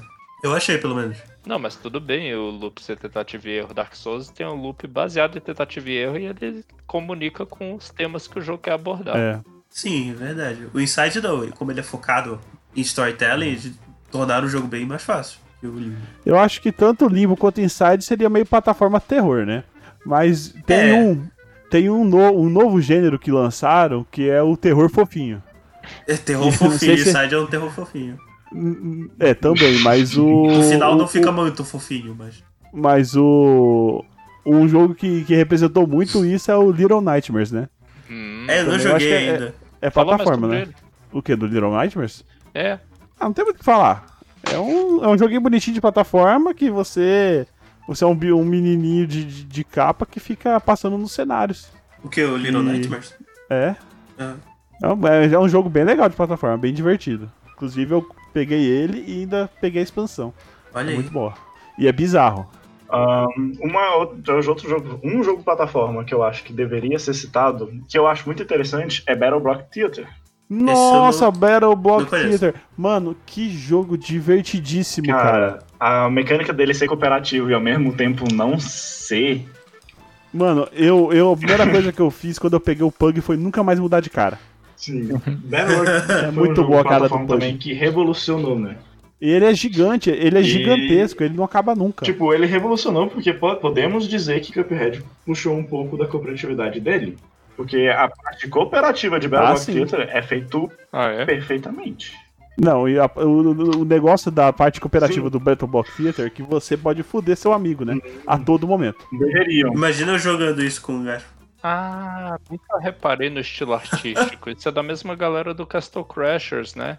Que também foram jogos daquela primeira onda. Ah, é só que Castle Crashers é mais antigo, ele era lá da, da época da Xbox Live Arcade também, foi um dos primeiros que teve. E ele era bem retrô no sentimento, porque ele era co-op quatro pessoas. Uhum. Se você juntar Castle Crash, Battle Block Theater e Pitch People, é, a história deles se relaciona. Caramba. Que coisa. Aí mais um plataforma que eu acho que eu O Shovel Knight eu também. né? gostaria Shovel Knight. Shovel Knight é um jogo excelente. O Shovel Knight é um jogo que trouxe muito daqueles jogos Bem antigos. Castlevania antigo. velho. Ou que É. você vai em cada fase Muito tem um chefão muito tipo, Mega Man. E Ghosts and Goblins também, né? E E o legal é que a- a- não, muito não Castlevania, mas tipo muito É. Mega Man. Muito Mega Man. Então, E o legal do, do Shovel Knight é que eles não têm, não têm DLC, né? A DLC deles são jogos novos com outros personagens. Você joga com os personagens que você encontrou como antagonista, você joga como protagonista no, no, nas DLC. E é Pô, incrível bacana. porque isso tudo foi conteúdo adicional que eles prometeram no Kickstarter que ia ser gratuito e cumpriram. E- eles podiam e foi- foi tranquilamente gratuito. vender aquilo como E jogo novo. hoje eles porque fazem isso. Bom. Tipo, Cara, podia, ser- é, eles podia ser outro jogo. Eles podiam lançar uma DLC. passado. lançar outro Então, jogo, tipo eles Plague Knight. um- uma atualização de Shovel Knight. Os caras mantiveram a palavra Eles manteram uma deles. atualização de Shovel Knight muito boa. Tipo, eles podiam muito ter Pô. feito, pelo sucesso, fazer um segundo e só ter esquecido. Podiam, mas eles fizeram tudo. Eu vou citar agora só pra não falar que esqueceram, mas eu não gosto do jogo que é Terraria. Ele entraria agora no plataforma.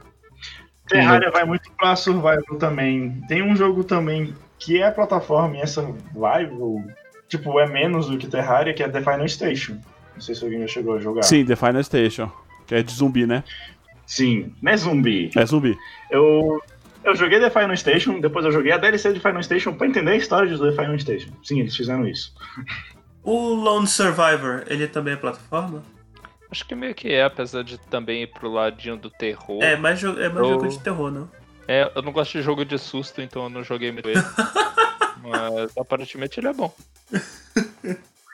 Eu só quero deixar uma última dica pra plataforma, porque já que a gente tá falando de jogo brasileiro, eu, e eu sou um aficionado pelo mercado brasileiro, eu sempre tento financiar, por assim dizer. É um jogo plataforma chamado Dogurai. É Dogurai? Chama? É o cachorro que é samurai. É o cachorro que é samurai, Dogurai. Dogurai. Meu Deus do céu. Que é um cachorro que ele é, que ele é, ele é um, po- policial de uma de uma cidade, ele é um samurai. Ele é muito baseado naquele jogo estilo Mega Man e tudo mais. Aham. Difícil pra um caralho, mas é um jogo que tem um, que tem um estilo artístico muito bom. Ele lembra muito aqueles jogos retrô antigos que cada fase tinha uma cor. Então, por exemplo, a primeira só tom de verde, a primeira só tom de ver... a segunda só tom de vermelho, a terceira só tom de, Uhum. de amarelo. Então, tipo, lembra uns Mega Man antigos muito Ô, Matrix. bom. Não, É, é, essa primeira fase me lembrava mais é Game Boy, cara. Game Boy Color. É, parece. sim. Parece Game Boy clássico. Filtro verde.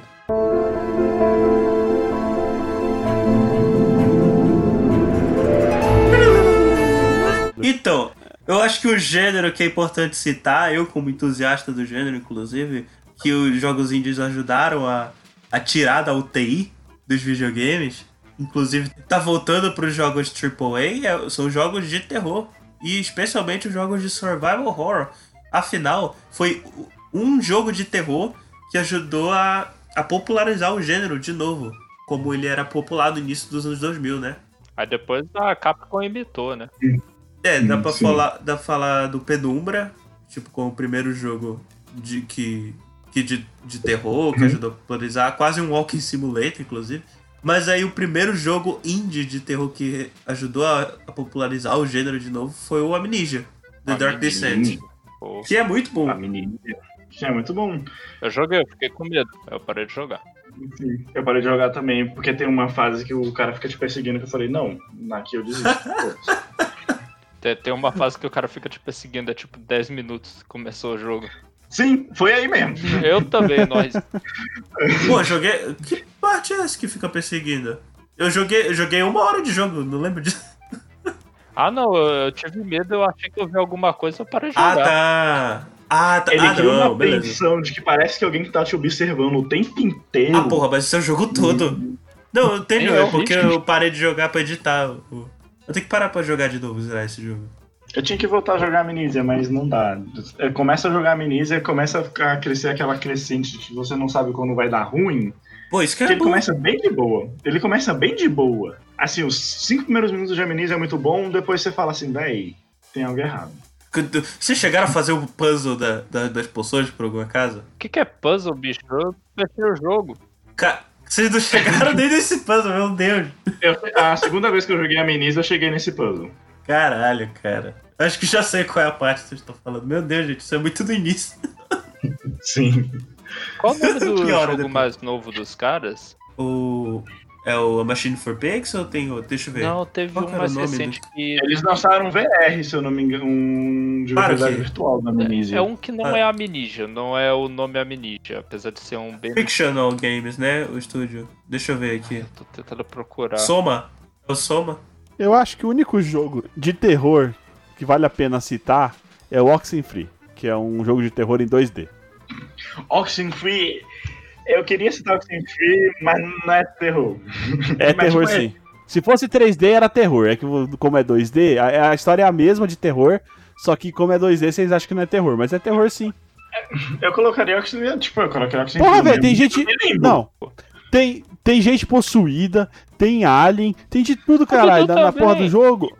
Eu colocaria Oxenfree no mesmo nível que Limbo. Não é um terror, terror ali, mas tipo. É o jogo mais um atmosférico. É, o Oxenfree é, é, é, mais- é um pouco mais terror que Limbo, porque. Ele é um graphic adventure, né? Eu acho que é muito Não. mais um adventure, tem razão. Ele é um choose meta, pra falar a verdade, né? Que é- ele é um jogo de escolhas. Oh, mas voltando um pouco pros jogos de terror, mais pro survival horror, tem um jogo também que pegou, que o Ami- Amnesia fez escola, né? Virou vários jogos que a galera do, dos React no YouTube ficavam jogando, né? O jogo, os jogos capenga, né? Mas teve um jogo que pegou o que o Amnesia, fez, pegou o, o clipe do Apex Twin, que é o Rubber Johnny, pegou a estética desse clipe, pegou a onda do, do found footage do cinema, juntou tudo e pra mim é o melhor desses jogos indies de terror, que é o Outlast, que é um dos meus jogos favoritos, inclusive. Outlast. Mais um. Tipo, Outlast é muito bom. Mais ou menos não. Ei, Não, tá bom. Outlast é muito bom. Ele realmente é bom pra caralho. deu um up no. Tipo, o Amnesia fez escola, começou a lançar muito jogo, tava começando a morrer de novo o jogo de terror. Porque tava E aí veio começando a ficar muito do mesmo, veio Outlast e deu um boom de novo. Porque o Outlast, ele pegou o found footage e, e fez fazer sentido no mundo. Não tem nada mais são- não tem mais, nada mais legal do que fazer um found footage onde, onde é, é tu que tá com a câmera. E tu decide quando tu vai filmar ou não. E filmar conta ponto da história. Ajuda a entender melhor a história. Sim. Mas Outlast começou a perder um pouco a linha no 2. Não sei se você chegou a jogar.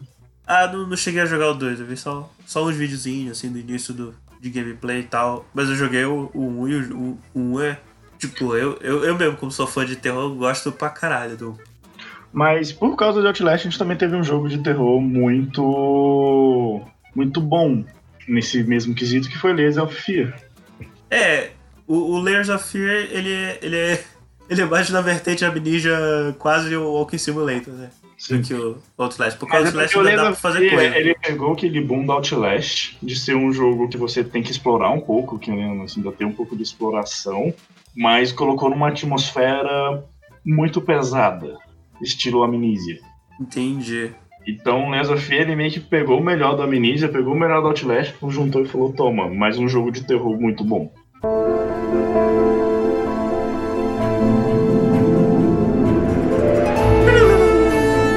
É, vamos falar de coisa que os jogos indies trouxeram recentemente, que foi o Walking Simulator. Aí sim, né?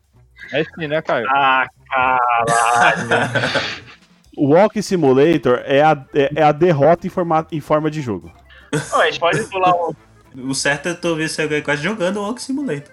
Sim, não, inclusive você pode viver sua vida jogando Walking Simulator. Nossa, são, são todos muito bons. Vocês é que são velhos e não aguentam inovação nos Eu vou- joguinhos. Walking Eu vou Simulator falar o único Walking Simulator que eu gosto, que é What's Remain of Eden Finch. é verdade, o Pronto. Remains é bom mesmo. Eu gosto deles porque eles são simples de fazer, cara. Eu gosto muito de ver as pessoas contando histórias através dessa nova forma de expressão que tem na nossa mídia de repente. Quer dizer, É. o jogo que testa indie, né? Tem um que chama Dear, Dear Esther.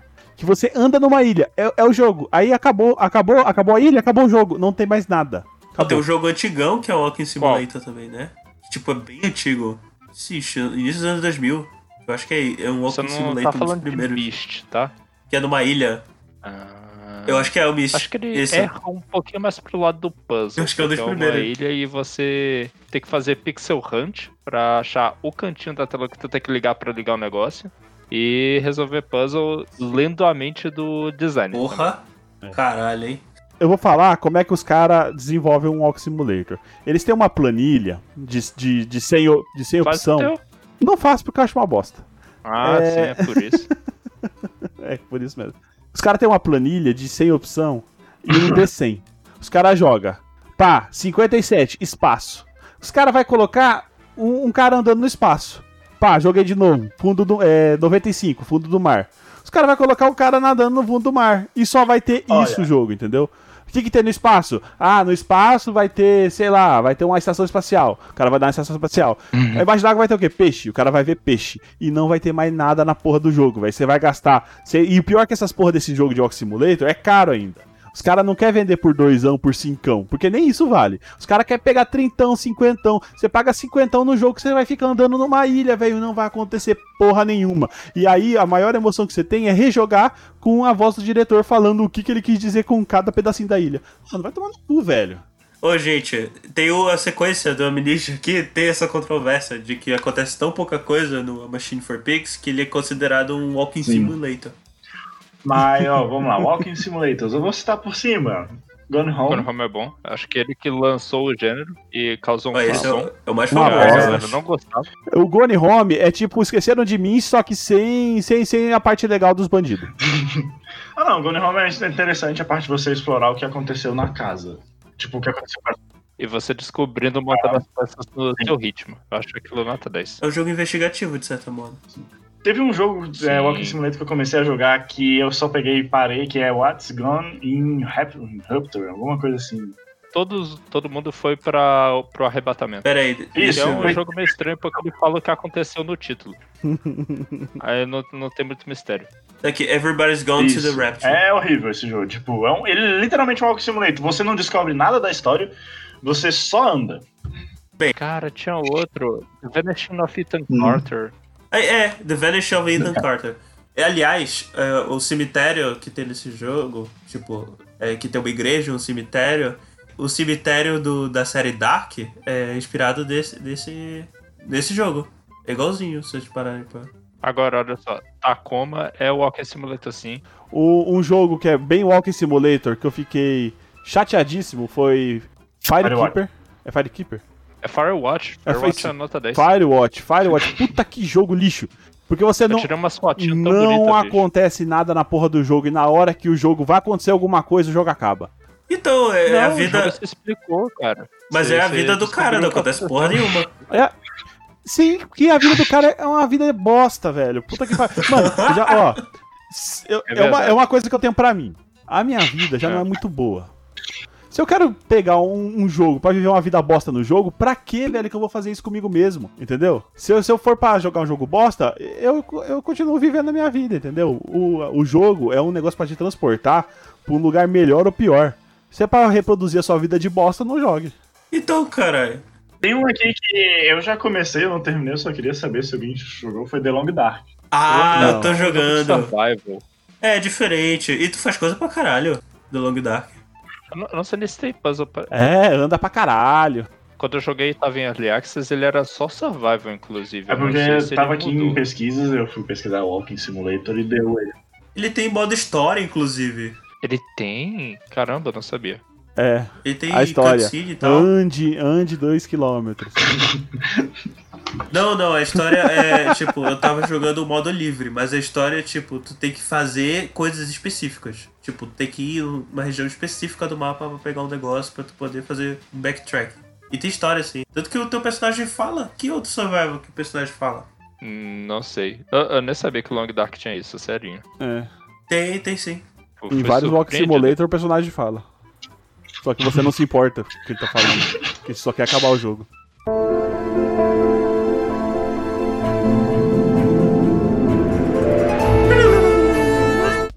Vamos agora, eu acho, eu acho que é o, é o gênero mais querido aí de, de todo mundo, um dos mais queridos, né?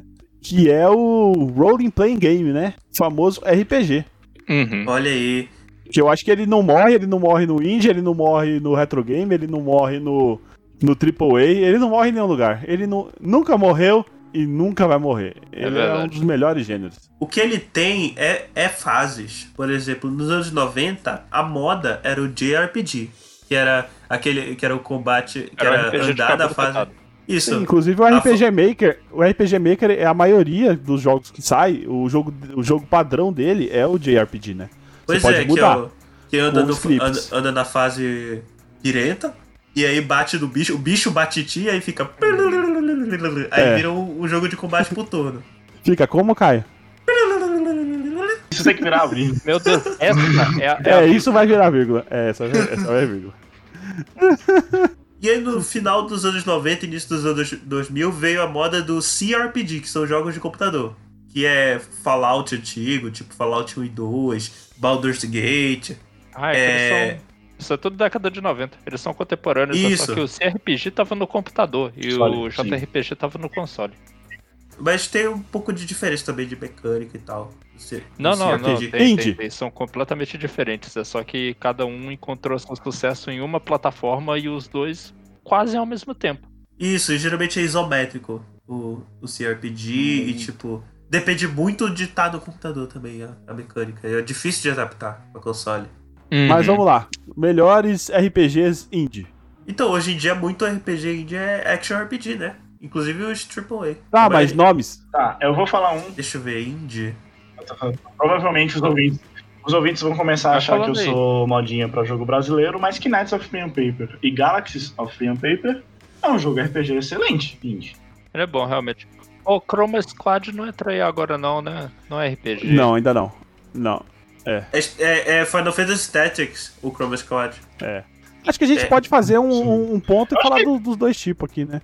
Porque ele não deixa Sim. de ser um RPG, mas ele é um RPG tático, né? Aham. É. Tabuleiro, tabuleirinho. Into the Breach, então. Não, não é um RPG, não tem status. Não, não. É. Mas o Chroma Squad sim, RPG. e é maravilhoso. Stardew Valley é RPG? Sim. A do velho é a sua própria coisa, é clone de Harvest Moon, Sim. que é o próprio gênero. É. Mas ele tem, ele tem aspectos de RPG. O de Darkest survival, Dungeon, de- que vai ficar de graça, é, É. RPG também. Eu acho que o próprio. a- que eu comentei, o, o, o To The Moon é um RPG e, gente, é, é excelente. Eu recomendo qualquer um jogar. Ele é de RPG Maker, de fato. Apesar de que Sim. tem os jogos de RPG Sim. Maker que não são RPG. Sim, Tipo Corpse mas esse é. Ninguém, ninguém liga pra Corpse Separe, aquele é traumatizante. É. Eu acho que o melhor jogo, assim, pelo menos o meu preferido de RPG é o Undertale. Undertale. Ah, Vai ser olha muito aí. bom, muito bom. Agora a gente chegou num assunto que Undertale é uma, sur- é uma surpresa, né? Tipo, o Undertale foi literalmente uma surpresa. Ninguém dá, tipo, ninguém dá Foi. nada. Tipo, se se você vê Undertale só pela capa dele, ninguém dá nada pro Undertale. É, nossa, eu joguei de um cara só que é muito viciado em Earthbound. Não vai dar certo esse negócio, não. Não, e foi no Kickstarter, né, que começou. Foi, foi. Foi uma campanha até com pouco. Eu acho que ele ganhou, assim, só 50 mil dólares. Que, assim, surpreendentemente é um valor pequeno. É, Sim. ele ganhou 50, ele ganhou 50 mil dólares no Kickstarter pra ganhar milhões vendendo depois que o jogo explodiu. Né? É. E foi pra caralho, né? Não, ficou tão popular que o cara lançou pra computador, né? E disse, ah, vai computador só, né? Eu não tenho dinheiro pra fazer em console. Agora ele tá nos consoles. Sim, É, computador. Xbox, Playstation 4, Switch, tudo tem Undertale, cara. Não sim. tem a sequência do Undertale também? Deltarune, Tem, Tem o o Deltarune. de fato. é muito bom também.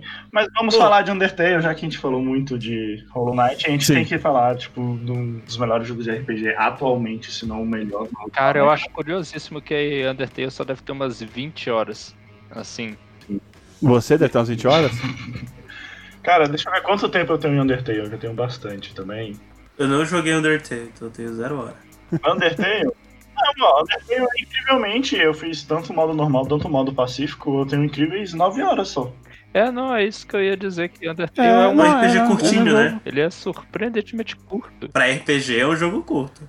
A primeira vez que você joga, você demora um pouco mais. Você vai gastar algumas horas aí. É, é que nem qualquer jogo, né, pô? Sim, mas depois que você aprende, porque aí depois você vai. Você não vai. O RPG, quando você rejoga ele, às vezes você pula a fala, porque você já sabe o que o cara vai falar, né? O engraçado do Undertale, o, a melhor coisa do Undertale é que você. Ele salva tudo automático, e mesmo se você voltar, ele te joga na cara que você tá voltando. Sim. Inclusive, a minha fala da abertura foi pra isso, porque no começo. Acho que pode dar um pouquinho de spoiler, né? No começo, você tem uma, tipo, uma, um monstro que te, te adota como mãe. E ele não quer deixar você sair. E você tem algumas opções. Mas se você mata ele pra sair, e depois que a- ela morre, é uma morte terrível. Que você fica muito, muito Todo mundo chocado. fica né? chocado. Puta, mano. Fala, caralho, mano, como é que eu matei esse, esse, ser maravilhoso, né? querer. na hora que ela vai te matar, ela, ela, ela para de te atacar. É, entendeu? Os ataques dela não pega mais. Sim. Porque ela não, não quer te ferir. E aí você mata ela, aí você pega e fala, puta, mano, não vou, vou tentar reiniciar o jogo aqui e fazer de novo. Aí chega a flor lá e fala, haha, você reiniciou o jogo, Sim. né? Você pode ter não matado ela, mas eu sei o que O você Undertale fez. brinca muito de quebrar a quarta parede assim, né, cara? O, é Sim. muito interessante, eu não sei se o Gasper chegou a fazer. Pra quem não sabe, Undertale tem três rotas: a rota normal, a pacifista e a genocida, que é a que você mata todo mundo. Você, por exemplo, você faz a normal. Aí geralmente as pessoas vão pra pacífica, que geralmente é mais fácil de fazer logo após a normal. Tipo, em uma hora depois você consegue Uhum. fazer a pacifista. E faz a genocida, se você for fazer a normal de novo depois da genocida, todas as falas do jogo mudam. Porque todos os, Sim. todos os NPCs, todos lembram que. lembram ou têm aquele sentimento que você matou eles. E outra, se você fizer a rota a genocida e depois a pacifista, no final, você você vira um demônio Sim. praticamente, né? Você tá lá dormindo, de repente você acorda com o olho vermelho, assim. Mano, é muito do, é muito do mal. Tirando que a trilha sonora de Undertale, já que vamos falar, a trilha sonora de Undertale, eu acho que foi a melhor. O, o jogo se destacou muito pela mecânica dele, pela história, mas Hum. ele é famoso hoje atualmente pela trilha sonora dele. né? A trilha sonora é. É muito boa. Quantos remakes de Megalovania você tem aí pelo mundo? Quantos, tipo, covers tem? Então, A trilha sonora é bem marcante mesmo. Eu reconheço música de Undertale sem ter jogado o jogo. sim. É, tá. Vocês querem citar mais eu algum quero citar RPG? Disco Elysium, que é literalmente o melhor RPG que já saiu do, do mundo dos jogos indie, porra. Porque eu posso botar um chapéu de comunista É. pra falar mais coisa comunista. Estão me ouvindo agora? O Caio voltou. Aham. Voltei. Vocês vocês estavam me ouvindo já? Eu antes? acho que Eu não, fiquei Gaspar. mudo. Não. Não não. tá ouvindo, não. É, ficou mudo. Pra... Vocês ficaram mudos pra mim. Eu não tava Ah. ouvindo nada. Não ouviu o papo todo Olha sobre só, Undertale? graças a Deus. É, eu perdi, mas Cara, não você problema. chegou a jogar Undertale, Caio? não, não Então cheguei joga. a jogar. Ah, não, que bom que Não tu não ouviu. Cara, Você joga, vai tomar joga. suco quando ele Não, eu peguei todos os spoilers possíveis já. Eu já peguei todos os spoilers possíveis. Eu também, jogo. na real, eu escutei tanto sobre É. Undertale, eu sei a história de cabo a rabo, tudo que acontece, como faz coisa, a comunidade procurando segredo, é absurdo. Que é, é- é que eu, eu vi tanto conteúdo sobre Undertale que eu disse, ah, já entendi, eu não preciso mais jogar Undertale. Precisa. É, eu acho que o. Tem, tem dois jogos que é da Super Giant, que é de RPG, que eu acho obras-primas, que é o Bastion e o Transistor. Alguém já jogou? Não. Já joguei o Bastion. Muito. Eu, eu ouvi falar, mas É eu não joguei. muito, é muito, muito da hora, cara. O, o, o gráfico, a historinha, a jogabilidade é muito legal. Vale muito a Ele pena. vale- Você chegou a jogar o Pyre da Super Giant? Ele também era um RPG, eu não sei nem o que ele era. Não, nunca ouvi falar. Gente, o Hades também não é RPG. Hades é roguelike. Ele, ele tem uns upgrades, né? Então ele tem elementos. A, a Super Giant mistura tudo. Ele não é Dungeon Crawler? Hum, é um roguelike. É roguelike. Mas todo, todo roguelike é Dungeon Não, Crawler? Não, porque Dungeon né? Crawler- Porque o FTL Dungeon não é. Crawler você também tem muito backtracking, né? De você ir, vo- ir e voltar. o FTL não tem masmorra, então não pode ser Dungeon Crawler. Aqui, ó. Hades, Hades aqui. Hades, tá aqui. É roguelike com hack slash. Olha aí. Torchlight não é, in- é Índia? É tipo o remake do Diablo. Torchlight eu acho que é. Eu joguei o Torchlight 2, eu... foi um Diablo que eu gostei. Eu joguei o 1 no Xbox e eu peguei o 2 agora. O 2 tem um co-op que eu, achar, que eu achei até divertido. Nunca jogaria de novo, porque eu quero preservar o meu dedo indicador. O... É isso Gato. que tu faz em jogo Diablo, né? Você estraga seu dedo. Sim. Bom, gente, é, tem, um, tem um RPG que eu adorei, que ele é muito na vibe de Chrono, Chrono Trigger, né? Que é um do, o meu jogo favorito de Hum. todos os tempos, né? Chrono Trigger. Olha aí. Que é um indie que chama é, Cosmic Star Heroine. Cosmic Eu acho que. Star eu- Heroine. Como é Que que é, é? cara, Não conheço. ele, ele, ele é tipo um, um jogo meio. É um space opera, né? Olha aí. E, só que a cara, a cara dele, o estilo do- dos desenhos dele é do. É bem parecido com o. o Kira Toriyama? né? São, É, assim, não do Akira Toriyama, né? São bem parecidos com o, o, os- o pixel art do. Dos Final Fantasy Ah, tá. antigos, essas coisas. do. Ai, Uhum. É, do, não, não só do, não do meio do Final Fantasy, mas é bem parecido com o cara. Super Nintendo, Ah, cara. do Chrono então Trigger. É Akira Toriyama. Caralho, o jogo favorito, esqueci o nome. Deu, deu uma travada aqui no, no cérebro. Mas ele é, ele é mais. Ele é um pouco mais Space Opera que o Chrono Trigger. Porque você vai visitando os planetas, aí tem aliens. E a jogabilidade dele é muito legal. Gente, eu não, eu não joguei o Chrono Trigger. Ah. E me parece mais, mais menos parado que os Final Fantasy também. Tipo, É, e a. É porque a mecânica dele na hora do, da batalha ela é diferente, né? Ela é mais dinâmica. Ah, entendi. Você não tem. Não, você não, é, é, é por turno, mas é, não tem que esperar até o final do turno. É meio que vai. Vai. Você não tem que ficar esperando a animação e tal, porque já vai acontecendo coisa ao mesmo tempo, entendeu? É, e é, no, Cosmic, no Cosmic Star, é- ele é mais dinâmico ainda. Porque é tipo assim, toda vez que você tá. Que você. Que dá o tempo de você, de você atacar, você pode. Acho que você tem dois modos. Você tem o modo normal, que você fica. que ele vai ficar te esperando. Até você at- at- atacar, né? Aí os, os bichinhos ficam pulando lá, né? Que nem uns tontos até você atacar. E tem um modo mais dinâmico, né? Que é tipo assim, se você não atacar, cara, o inimigo vai ficar te atacando. Então você, ele, ele vai correndo ali na hora que você chega a sua vez, você ataca e tal. E o, o sistema de mana dele é, é, é mais legal. Tipo, ele não, ele não tem mana. Você tem suas habilidades que você tem que utilizar. E tem uma que você, tem umas que você utiliza uma Uhum. vez, outras duas vezes. Mas aí você só recupera ela quando você, você passa um turno descansando. Entendi. Aí, descansando e defendendo. Cara, ele é bem dinâmico, é, é, tipo assim, um dos melhores RPGs que eu joguei atualmente, assim, tirando o Undertale. Ó, voltando, deixa eu perder horas falando aí de Disco Elysium. Porque a gente começou falando que o RPG tem todo o estilão lá do CRPG antigo e tal, e Disco Elysium é um que resgata isso, porque ele é isométrico, ele tem texto até dizer chega, o jogo inteiro é todo texto, e ele, além de se aproveitar muito das convenções do gênero, ele também subverte elas, fazendo coisas do tipo um jogo onde não tem combate praticamente. Porque as interações que ele apresenta pra vocês são na forma de skill checks que tem resultados mais interessantes do que combates teriam.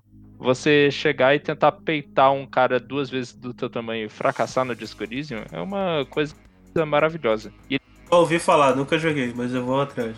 Nossa, ele ganhou tudo quanto é prêmio ano passado. Também porque ele é enorme. Mas ele foi feito por uma galera que, se eu não me engano, é da Estônia. O estúdio de desenvolvimento Olha aí, é muito fora do eixo. Eu, go tá eu gosto desses, desses, desses desenvolvedores que são. É tipo banda, quando eu acho uma banda de metal dos países aleatórios. Eu acho Uhum. bacana.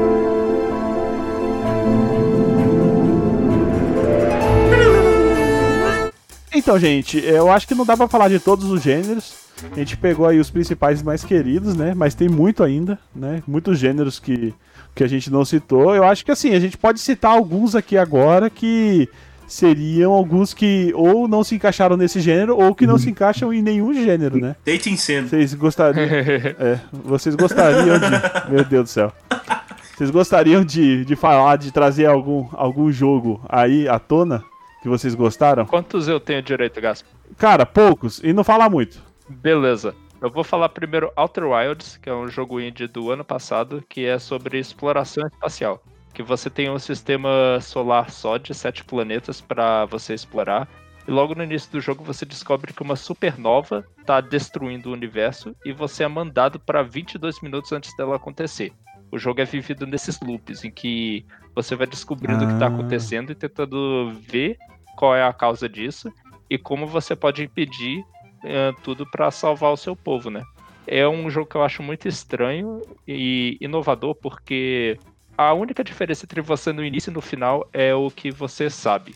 É você saber o que, é que você tem que fazer, você pode zerar o jogo no primeiro ciclo. O verdadeiro É um jogo- Outer Wilds são os amigos que fizemos no caminho, né? É o jogo que eu queria Olha que apagasse minha memória para eu jogar ele de novo sem saber nada. Que é uma experiência que infelizmente eu nunca mais terei na minha vida. Mas você falou de Outer Wilds, eu sempre confundo com Outer Worlds, que é também Sim, um jogo indie sim. que é fenomenal, né? É Índia. É. Olha aí. Quem fez o Outer Worlds? É um eu acho jogo- que foi Obsidian. Ué, é Será? Índia? E é da Obsidian? É. Não, não, calma aí. A gente desqualificou o Obsidian antes. Deixa, eu- deixa eu conferir se Hã? foi eles mesmo. É do, é do Obsidian. tá, tá desclassificada. Não vale. Ah, ah, é?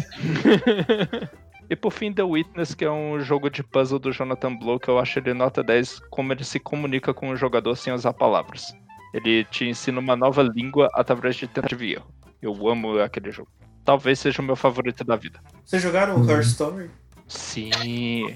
Nossa, cara, o Sam Barlow é um gênio, puta merda. É um filme interativo mais, né? Tipo, é mais Bandersnatch do que os Graphic Adventures. inclusive. Meu Deus do céu. Chega mas ele é chega Pô, mas é quando você bacana isso. descobre as coisas no seu ritmo. Menção rosa, Papers, Please e Return of the Obra Dinn, não vou falar mais nada sobre eles. tá não. Eu vou, Ah, Papers, Please. Muito bom. Gold eu vou citar. Eu vou citar mais dois aqui também. E o jogo do Gus. Eu vou citar Titan Souls, que eu acho que a gente acabou não incluindo em nenhum porque ele era top-down e não chegava a ser um roguelike da vida. Mas Titan Souls tem uma mecânica. que é o- você é uma mecânica tipo. De você ficar enfrentando boss, estilo Cuphead, né? Você só enfrenta boss, você não enfrenta minions, você só enfrenta boss. E acaba no final tendo uma historinha muito emocionante. Então, Titan Souls, fica aí minha recomendação. E um outro joguinho também chamado One Shot, que ele literalmente o nome dele fala, você só tem uma chance. O jogo literalmente te dá uma chance a partir do momento que você começa. Se você falhar em algum momento, o jogo não deixa você. Não é que não deixa você abrir ele de novo, você tem que fazer todo um reset por trás para ele deixar você jogar de novo. Ele tem essa mecânica de você só ter uma tentativa de você zerar o jogo. E Ah, ele isso é roguelike extreme, né? Extremamente. Tipo, você. Não tem como muito bem você morrer no jogo, porque no próprio jogo ele tem um sistema de você renascer pra você não perder aquele save, mas tem certas falhas que se você falhar, acaba o jogo. E que depois que você zera o jogo, você, tipo, não tem mais. Ele é literalmente, tipo, não tem mais o porquê você jogar. E ele tem uma mecânica, tipo, de você ficar. É literalmente, aquela sua tentativa o tempo que você demora pra fazer ela influencia muito no jogo. Então, se você ficar pausando, ficar salvando, influencia muito o protagonista que tá no jogo. E menções honrosas, eu vou deixar o jogo do Gus, que E uma menção honrosa a um gênero que o, o jogo Jogo do quê? Do Ganso. Untitled Goose Game. Ah, tá. Eu ia, eu ia citar esse. Ele, mano, ele é ridículo, e uma velho. menção honrosa ao É gênero plataforma musical que os jogos indies trouxeram de volta, assim, pelo menos por um tempo. E é muito bom. Geometry Dash, Electronic Super Joy. Então tem muitos joguinhos ali indie. Beat Saber também é, vai muito nesses jogos musicais que o, o indie trouxe pra gente de volta, que é algo muito bom. Olha aí, gente. Deixa eu ver jogo indie pra citar. Não sei, Gold Simulator. ok. Super Hot também. Super Hot. Super Hot não é um jogo pornô. É um jogo de tiro É. pra ser jogado com VR, É o né? FPS Puzzle. É, ele ele é legal. Eu joguei ele? e gostei. Então você Terminei. pode dizer que é o Não, jogo de tiro mais inovador que você já jogou na sua vida. Cara, é um joguinho de tiro legal, né? Mas é inovador. Foi bom, não, me diverti, mas não achei tão assim disruptivo. Pô, lembrei dois. Jogos, tipo, é aquele joguinho que é pra jogar com amigo e se divertir. Tipo, é o jogo pra se divertir, não, não é um jogo muito. Que não Vai, tem Kai. nenhum tipo de pretensão nem nada. É o Guns Gore e Cannoli. Guns Gore Canoli. E o, o- aquele de cozinhar também, né? É o Overcooked. Nossa, é muito. É. Esse jogo é muito divertido ao mesmo tempo que é muito estressante. É. Bom, eu queria trazer uns joguinhos aqui. Eu acho que a gente acabou não falando de, de Sandbox, né? Sandbox é um, é um universo à parte do indie. Acho que daria pra fazer um episódio só sobre Sandbox. Mas um, um joguinho que eu joguei recentemente bem legal é o Spirit Fair, né? Que ele é um. Alguém jogou? Eu joguei sim. Não Peguei, conheço. ele tá no Game Pass aí, foi um jogo bem legal de Sim. curtir. É um jogo tocante, Ele é muito. bonito. É, ele é muito bom. Ele é sobre amizade, praticamente, né? Uhum. É um jogo sobre amizade, muito legal. E isso é legal dos indies, né? Que eles conseguem explorar uns negócios diferentes. E assim, mais pro lado do puzzle, tem alguns jogos que é o é, The Talos Principal, né? Que é Ah, eu sei qual é esse. Eu peguei. um jogo é, excelente de, joguei de puzzle. Tem o The Witness também, que é um, um, um jogo incrível. Um Grande The Não é Witch. aquele puzzle que é com a- obras de arte. É tipo. Que ele é bonito pra caramba. É, Tipo, são várias pinturas. É, não sabemos. E um dos meus jogos preferidos, assim, de todos os tempos, que é o, o Gorogoa, que você tem que ficar movimentando pra você ficar entrando dentro da imagem. E, e, tipo, esse jogo aí é, é maravilhoso e eu tenho várias. Eu tenho várias interpretações dele na minha cabeça. Ô, ô, Jojo, tem um jogo indie aqui que a gente esqueceu de falar que foi muito interessante, que é a Short Hike. Ah, é, a Short Hike, ele é tão curtinho e tão gostoso, cara. Hum, Cara, que jogo. Não, mas jogo bom. Broforce, pô. Não falamos também. Caralho. Broforce é bom, tu tá doido, caralho? Zerei o Broforce com o Gaspo, foi divertido pra porra. Não, a gente não zerou Não, ainda. não zerou. Ah, zeramos sim, zeramos sim. Zeramos sim. Mas é divertido. Não, é, não zeramos. é Tava eu, tu e o Rafa. A gente chegou a zerar. Não, não zeramos, não. Broforce? Ah, não foi não. Com o Gaspo não dá, realmente. O cara é. joga- eu, jo- eu jogo, eu jogo contra, contra todo mundo. ele zoa todo mundo. Foda. Tem o Kerbal, né? Space Program, que é você tem que construir sua nave. Aí a gente Não. entra naquela área que é o jogo de simuladores, né? Sim, que é outra Que área é muito também. bom pra indie, porque muito você pode indie. fazer um jogo que seja tão, tão profundo quanto você queira, sabe? O pessoal adora. Ou você Sim, pode, pode fazer um ser. jogo indie sobre como é que é criar uma empresa indie. Game Dev Tycoon. É, que existe também, né? E, gente, agora, é, pra finalizar, sem explicação, só citando, é, top 3 da vida, de indie. Caralho da vida. Da vida. Disco Elysium, Outer Wilds, Return of the Obra Dinn. Já me arrependi. Não, acabou. Não tem, te não tem. É verdade. roguelike, não pode. É, Bush. Roguelike, não pode. Tá, vamos lá. Hollow Knight, Undertale. Filha da puta. Cara, eu- não dá pra escolher, um- não dá para escolher um terceiro e não ficar arrependido que nem um Jojo, mas eu vou. Ai, caralho. Agora se arrepende, vai, vai, vai, vai, vai. Eu vou de one shot. Cara, eu também já me arrependi. Puta que pariu, já veio mais cinco na minha cabeça. Tá, pera aí. Três, né? É... Outlast, Detention e... Porra, eu tô entre dois aqui, vai no... Só pra deixar, o- só pra, pro Gaspa ficar puto, Inside. Eu nem vou considerar isso aí, porque é ridículo. Não me arrependo de nada. Ridículo. Não me arrependo. Quem é que vai botar The Witness agora? Eu ia botar o FTL, mas peguei o Inside só Cara. pra fazer. Ah, eu. Tá bom, então. Ah, eu acho que Undertale não dá pra tirar. Eu tinha falado minha lista, mas o, o Bush resolveu copiar. Depois reclama que fica. Depois reclama que fica na geladeira, né? Mas ok. Ah, mas- vamos lá, Hollow Knight e Undertale não tem como não tirar. Hollow É verdade, Knight e é Undertale verdade. não tem como tirar, porque, é sério, eles Não, são é- jogos é. que trouxeram muito, tanto pro mercado de jogos, tanto, tipo, pra quem jogou. Sim. Então eu vou, vou pegar Undertale, vou pegar o Gorogoa, que é pra mim é um jogo sensacional, apesar de ser curtíssimo. E depois que você aprende, você consegue gerar, é, fechar ele em 10 minutos. A primeira, a primeira vez você demora mais de uma hora, a segunda vez é 10 minutos. Eu acho que pra finalizar é o Braid, né? Que eu chamo de Bride, que pra mim é um jogo perfeito. Pelo menos teve o Jonathan Blow. Pelo amor de Não, Deus. Ah, aí sim, ok. Tá bom.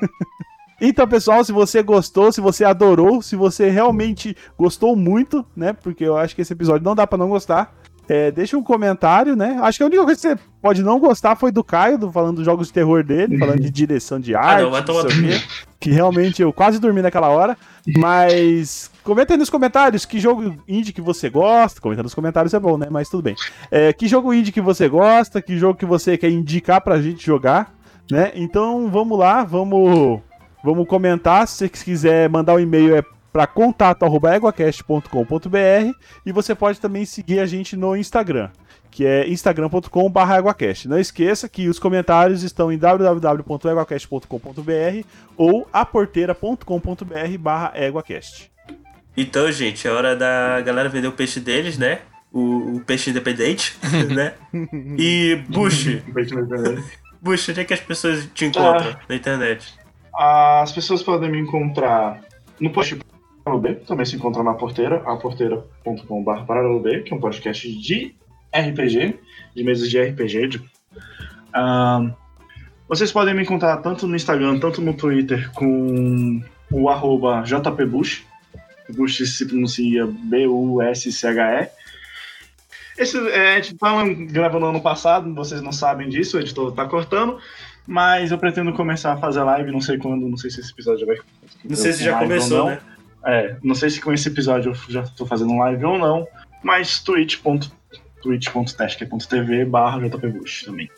Beleza, então. E João, Jojo, onde é que as pessoas encontram aventuras bizarras? Vocês têm que me procurar, na verdade, do projeto que eu faço parte, o Projeto Drama da Ana Neves, que é um podcast de audiodrama que é muito maneiro. A gente tá fazendo a segunda temporada nesse momento, além de vários projetos paralelos, que vai ser tudo lançado esse ano. Se vocês derem sorte, já até saiu das nossas férias e começou a voltar a segunda temporada. E se vocês querem me seguir nas redes sociais, boa sorte, eu não tenho nenhum. A gente deixa o endereço dele aqui no, no post. É, a gente manda o CEP dele. Então é isso, né, gente? É, Ah, eu acho que pra, pra encerrar, eu só quero fazer um pedido pro, pro Gasper e pro Caio, opa. que é, por favor, se vocês gostam de jogo indie, valorizem o mercado nacional. Existem muito, muito jogo bom. Ó, vai pros ouvintes também, pô. É... Ricardo não vale pra Não, mim, tipo, não. eu- Não, não, Não, pra você não. É só, é só pra Caio. mim, pro Caio e pros ouvintes. Você Não, quer ser eu tô foda. pedindo licença pro Caio e pro, pro Gaspa pra falar pros ouvintes. Procure o mercado nacional. Existe muito jogo bom. Pô, tem o Chroma Squad, Eu né? citei, Eu- eu citei vários aqui, mas existem muitos mais. Então, O jogo do 99 Vidas é bom? Procura. Falei. o jogo 99 vidas é um ótimo jogo. O Chrome Squad também é um ótimo jogo. Tem um jogo 3D assim, ah, ele é meio feinho, mas a história é interessante, a mecânica que você toca um violino com a menina é muito bom. Se chama Distortions também. Tem o Horizon O que, que é ele, Chase. Tem o bem Sorry. feito, que é um jogo de terror. Se você quer um jogo É. de terror que vai te fuder, Opa, onde? bem feito. Tem um Hora... tem o, hein, tem o jogos- Horizon Chase, que é tipo Top Gear, só que meio repaginado. Sim. Heavy Metal Machines também, se você gosta de um MOBA com carros de tocando heavy metal, Heavy Metal Machines também é brasileiro, a lenda do herói. Entra no cartaz, se você, tipo, ah, nenhum desses jogos me interessou, entra no cartaz que lá tem muito jogo que em financiamento brasileiro, que é muito bom. Uhum. Então. Então eu tô pedindo aqui licença pro Caio e pro Gaspo pra falar isso. Apoiem o mercado nacional. Sim, gente. Ele está em crescente e tá vindo muita coisa boa. Comprem no camelô. Então é isso, gente. Jogo Brazuca. E não sei como acabar isso.